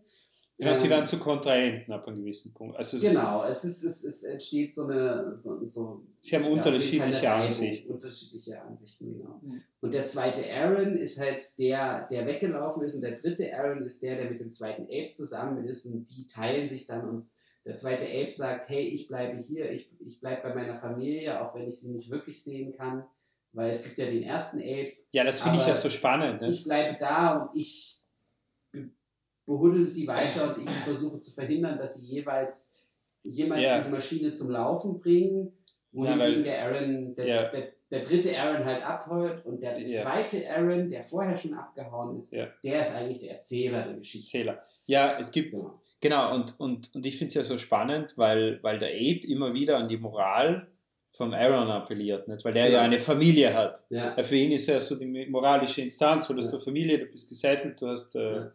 Äh, du müsstest eigentlich der vernünftigste von uns beiden sein. Ja. Und das, da, diese Erwartungshaltung wird nicht erfüllt. Also äh, sie haben dann einfach unterschiedliche Ansichten und äh, Abe sieht immer mehr den Missbrauch seiner Erfindung. Nicht? Ja. Äh, also das ist einfach ganz das klassische Problem. Nicht? also auch die Moral dahinter. Also man kann da so weit gehen bis Oppenheimer und bla bla und so weiter. Nicht? Das, aber da wollen wir jetzt nicht so viel eininterpretieren, glaube ich. Aber, aber wie, wie, wie endet es für die? Also, wa- wa- was sagst du zum Ende? Das, Na, die letzte Einstellung ist ja der Aaron, der irgendwo in Frankreich sagt, und jetzt bitte, also einer, einer Ja. großen Gruppe von Menschen, wo er ihnen sagt, okay, und hier jetzt bitte alle 30 Zentimeter, ähm, also er lässt sozusagen ein ganzes Warehouse umbauen zu so einer Maschine. Genau. Ja? er will es immer größer machen. Das, also, und, Das und, zieht sich so als Leitmotiv durch. nicht? ähm, ja, Also das ist natürlich äh, äh, so, er ist halt der, der da keine Rücksicht nimmt. Und ja, man weiß, also es ist halt ein offenes Ende und man weiß nicht, wie, in was für Größenordnung er das treiben wird. Ja. voll. Ähm, Ich meine, er spricht es ja auch aus. Er sagt, und lass uns ein ganzes Lagerhaus, ganze Wohnung bauen. ja, ja, genau. Ähm, ja, und das ist halt so, also da, dabei wird es auch belassen und mehr braucht es auch nicht. Ja, also eben, ich finde diese ganze vorherige Verstrickung unglaublich spannend. Es ist unglaublich gut geschrieben. Es sind total tolle Momente, wo eben auch ähm, Konflikte ausgetragen werden. Es ist wunderbar geschauspielt. Ich finde die Bildgestaltung unglaublich toll. Ich meine, es ist 16 mm gedreht. Ich bin jetzt kein- Ariflex, oder? das weiß ich nicht. Ich, Ja. bin jetzt, also ich bin jetzt kein Filmfetischist in dem Sinne, dass ich sage, alles, was auf 16 mm ist, ist toll. Ähm, es gibt auch unglaublich schlechte 16 mm Filme, aber das Besondere an diesem Film ist, dass er halt wirklich ähm, nicht, nicht höchstgradig stilisiert geleuchtet ist, sondern wahrscheinlich sehr viel mit Available Light gearbeitet wurde. Aber dass die Bildgestaltung selber, es sind sehr viele ikonische Bilder, die mich, als ich ihn zum ersten Mal gesehen habe, total von den Socken gerissen haben, weil es einfach in Anführungsstrichen untypische Bilder sind. Also einfach Kadragen, die unüblich sind oder kleine, clevere Tricks, die so geil sind. Am Anfang, die Maschine, als sie am Anfang die Maschine ähm, er, ähm, bauen, geht es eigentlich darum, dass sie etwas bauen wollen, was quasi Masse verringert. Also so, so, so eine Art äh, Massentransport. Anti- an- Antigravitations Ja, genau. äh, Ja. Mhm. Und als sie eben das zum ersten Mal bauen und das so ein bisschen funktioniert, ähm, gibt es eine wunderschöne Kamerafahrt, wo man sie in, in ihrer Garage sieht, wie sie an dieser Maschine bauen. Und das ist eigentlich der ursprüngliche Sinn, dass sie das eben schaffen, diese Maschine zu bauen, die dann zu was ganz anderem wird. Und die Maschine ist so und sie haben zum ersten Mal dieses Kraftfeld angeschlossen und, und äh, pro, probieren da jetzt, merkt man schon irgendwie, dass man es leichter wird, wenn man das ist. Und dann fährt die Kamera seitwärts und fährt hinter den Camcorder von Aaron, wo sie als sinnvolle Wissenschaftler natürlich ihr eigenes Experiment filmen. Und dann sehen wir am Camcorder abgefilmt den Bildschirm und auf diesem Bildschirm sehen wir, wie sie ein paar Papierschnipsel über diesem Gravitationsfeld quasi runterschmeißen und die schweben dann langsam herunter und haben halt lange nicht so viel Gravitation. Und das ist so genial gemacht, weil sie haben halt diesen Effekt äh, in schlechter Qualität äh, irgendwie gemacht und auf einer Mini-DV-Kassette einfach abgespeichert und das quasi synchron gespielt, während sie diese Mini-DV-Kassette abgespielt haben. Mhm. Und in dem Moment sehe ich aber auf dem Bildschirm halt einfach nur genau den Effekt in Echtzeit. Ja, ja. das ist klar. so ein kleiner, geiler Trick. Ja. ja. man, man filmt es vorher, macht dort einen groben Effekt rein, Voll. aber dadurch durch die Qualitätsreduktion und alles Mhm. funktioniert es einfach trotzdem, ohne dass man das jetzt in, in einer geilen Qualität machen muss. Und Mhm. das ist halt, also ist so ein ähnlicher Ansatz, den ich halt auch immer wieder toll finde. Sachen, die man halt anders denken kann, auch einfach anders zu denken. Mhm. Und eben auch ganz viele Kadragen sind wunderbar. Also wenn Sie da in der, also Sie gehen dann, um diese Aktienkurse zu, äh, zu recherchieren, bevor Sie in der Zeit zurückreisen, äh, gehen Sie halt in so eine Bibliothek und schauen dort äh, Kurse nach. Und das sind so Abteile, wo so Computer stehen.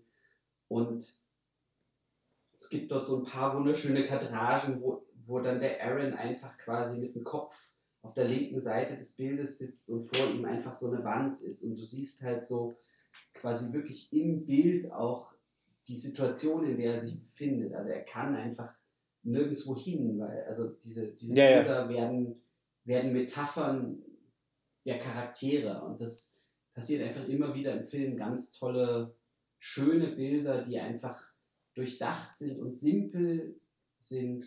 Auch am Anfang gibt es eine Sache, wo man erstmal die Gruppe sieht, wie sie da halt irgendwie arbeitet in der Garage.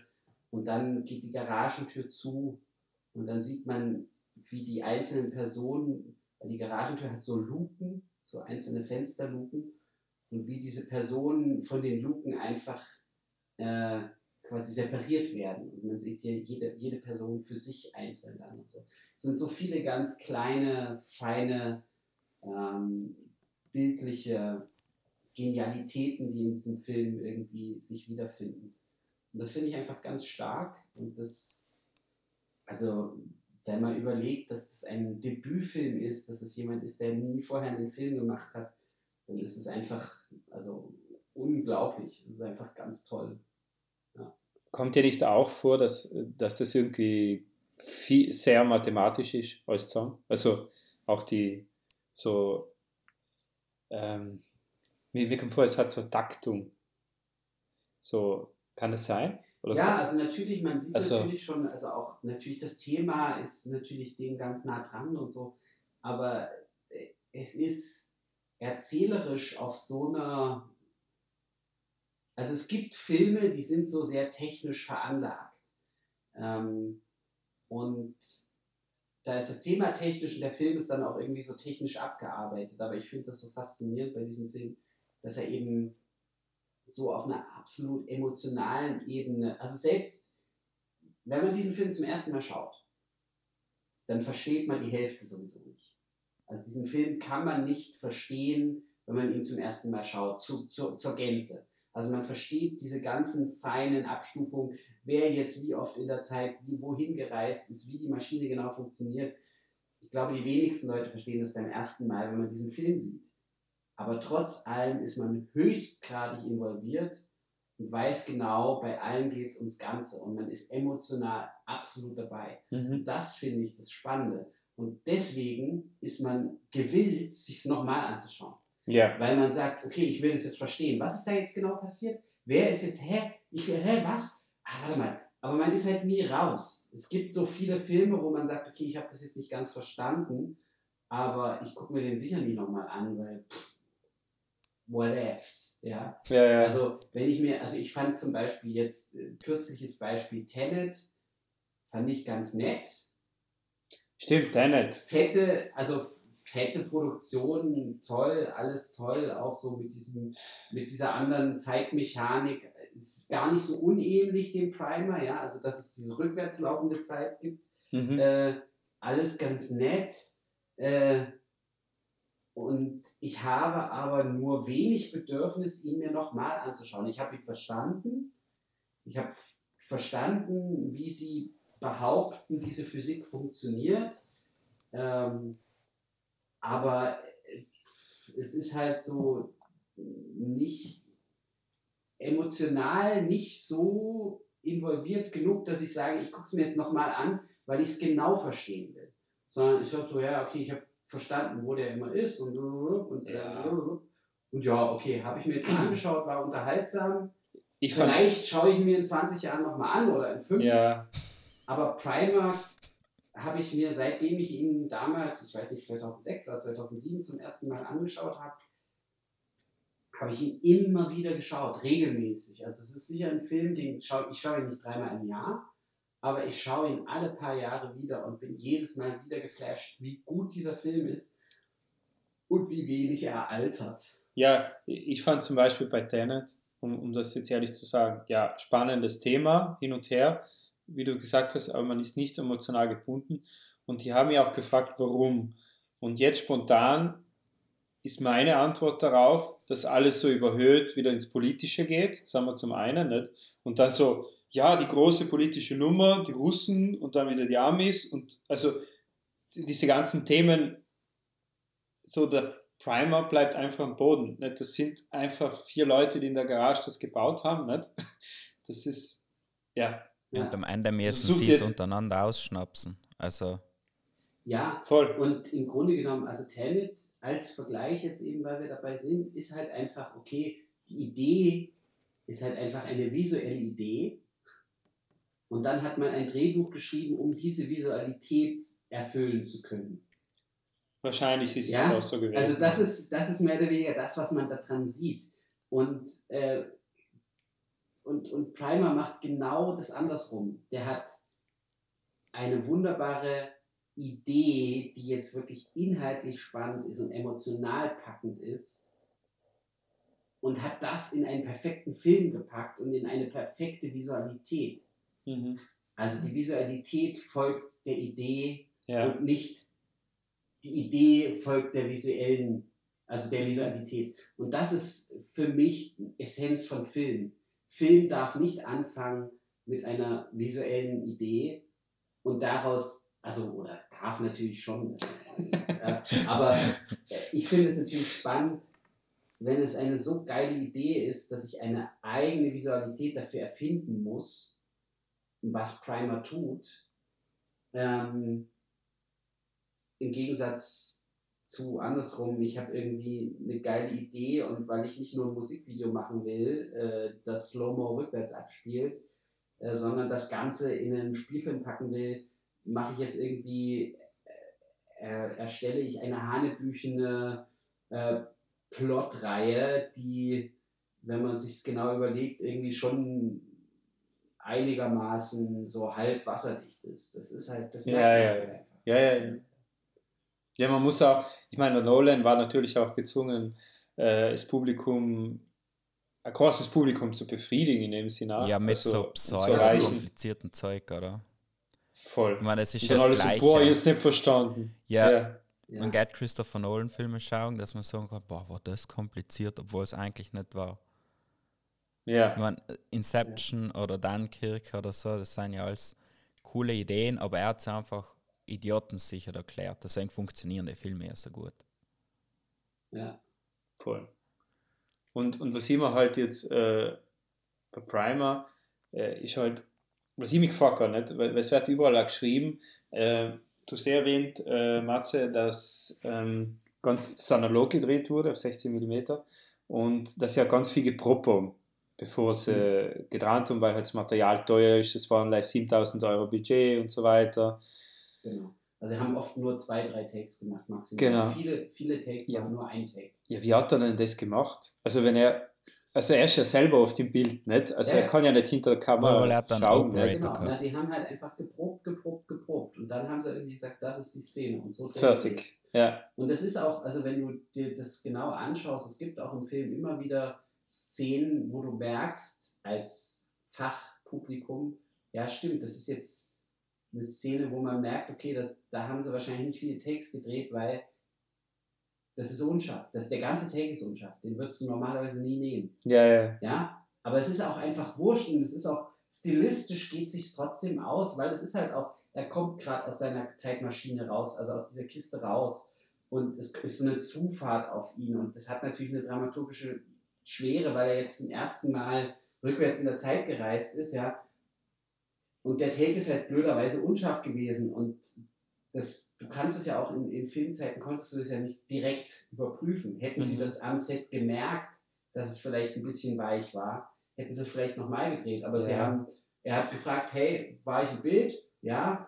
Habe ich gut gespielt? Ja. Gut, dann machen wir den nächsten. Ja, Oder also- Szene im Dunkeln auch, ist auch geil. Ja. So komplett rauschig, siehst ein Genau, paar ja, Silhouetten. Bei dem, ja. bei, dem, bei, dem, bei dem Brunnen, ja, zum Ja. Beispiel auch wunderbar. Muss ich die Katze suchen. Ja, genau. Voll. Ah. Aber das Grading Ja, ja, war nein. besser wie bei Lockstock. wir haben äh, in der letzten Folge haben wir in ähm, Guy Ritchie Film geschaut, Mhm. das ist im Vorgänger für Snatch. Wie heißt es? Lockstock, and the Lockstock Smoking Barrel. Ja, genau. genau. Und das Grading, äh, wir haben jetzt, glaube ich, eine halbe Stunde drüber unterhalten, wie schlecht wir das finden. Aber Okay, ich habe den ewig nicht gesehen, müsste ich mir nochmal anschauen. ja, schau dir den nochmal Ich an. habe jetzt den neuen Guy Ritchie-Film gerade gesehen, diesen, Gentleman. ähm, wie hieß er? Gentleman, ja. Genau. Das ist auch Der war ganz lustig. schön gegradet. Wohl, wohl, das macht er schon gut. So ein Kammerspiel, oder? Oder ist das. Was ich, ich, ich, ich, Nee. ich jetzt gar nicht am Schirm, muss ich sagen. Nee. Okay. Nein, das ich ist mir schon noch ein wenig ja. komplizierter.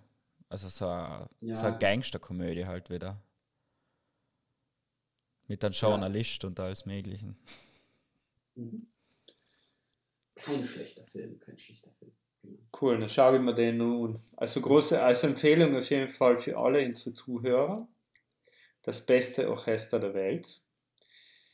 Ist Genau. wahrscheinlich, äh, also Festivalrunde hat es schon gemacht. Festivalrunde ist, also wir sind noch voll in der Festivalrunde. Wir kriegen eigentlich wöchentlich neue Zusagen. Wir laufen Super. jetzt auf einigen Festivals wieder, die es auch teilweise in Deutschland, teilweise europaweit so Online-Aufführungen gibt.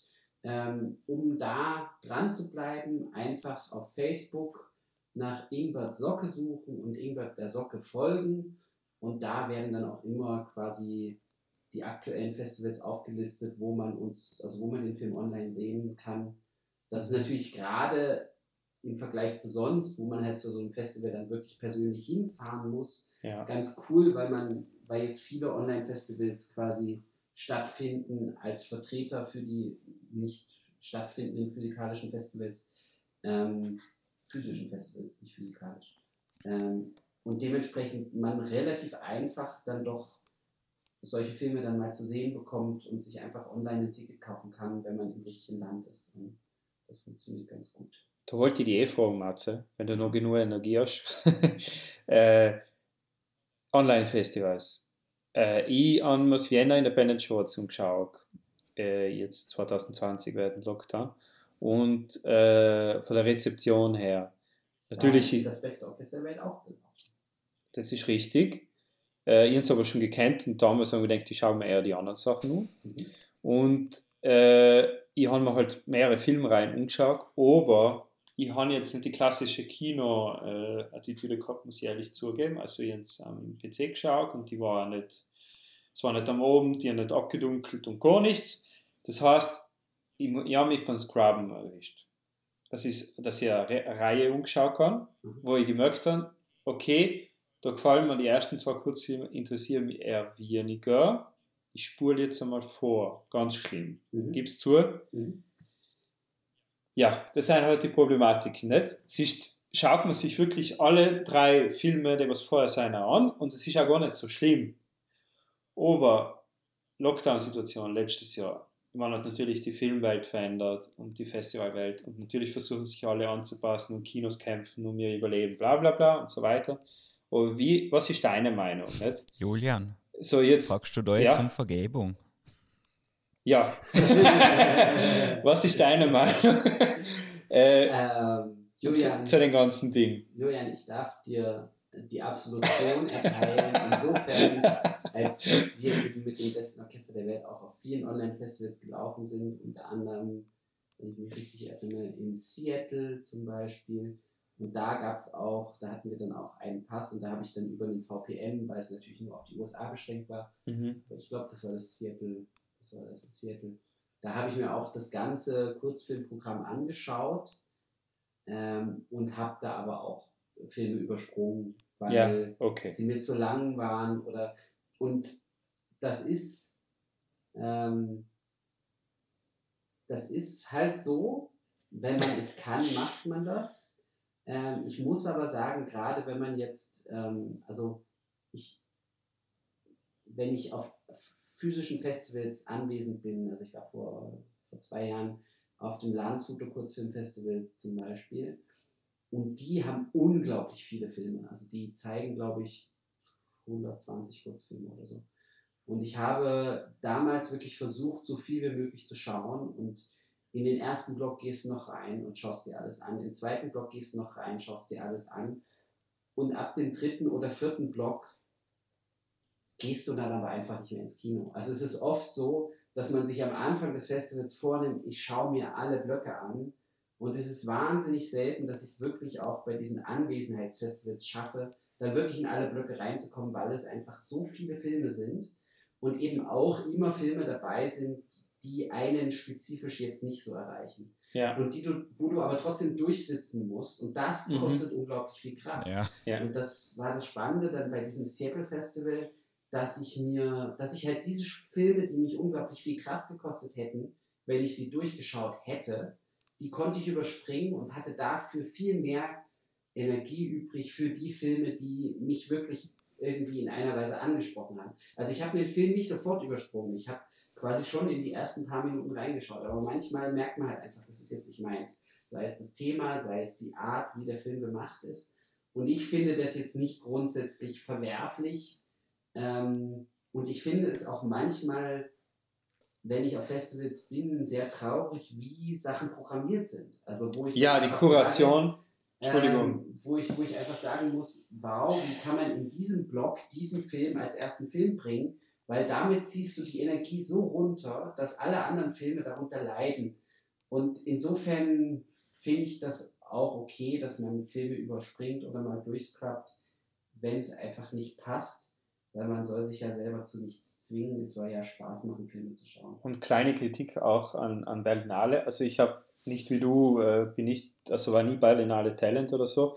Deswegen habe ich relativ spät erst immer Tickets gekauft und habe mir auch nicht die Spielfilme, sondern eher die Kurzfilmreihen angeschaut von der Berlinale. Und das sind ja immer so kuratierte Blöcke, wie du schon gesagt hast, ne? genau wie eben am Landshuter, aber nicht viele, aber einige. Und dann habe ich mir halt gesagt, ja, okay, ich nehme den Block zu dem Thema und dem auch noch. Und die Berlinale hat ja ein gewisses Sujet, vielleicht kann man sagen, also eine gewisse äh, politische Richtung oder immer so ein Thema, nicht, das vorgegeben wird. Und dann werden natürlich Kurzfilme auch wiederholt. Das heißt, du hast einen Kurzfilm, der in dem einen Block war, kommt in einem anderen wieder vor. Nicht? Und oder es ist ganz schlecht kombiniert und du verstehst überhaupt nicht, wie es zusammen. Also da gibt es einiges. Äh, Ja, na gut. brauchen, wir, brauchen wir nicht schimpfen. Die jetzt nicht Vergebung, um schimpfen, die du gebeten hast, Hat sich in Kritik hat sich, hat sich in puren Hass für Festivals gewandelt, wo du im Moment Na. am längeren Hebel sitzt, hätte ich mal so.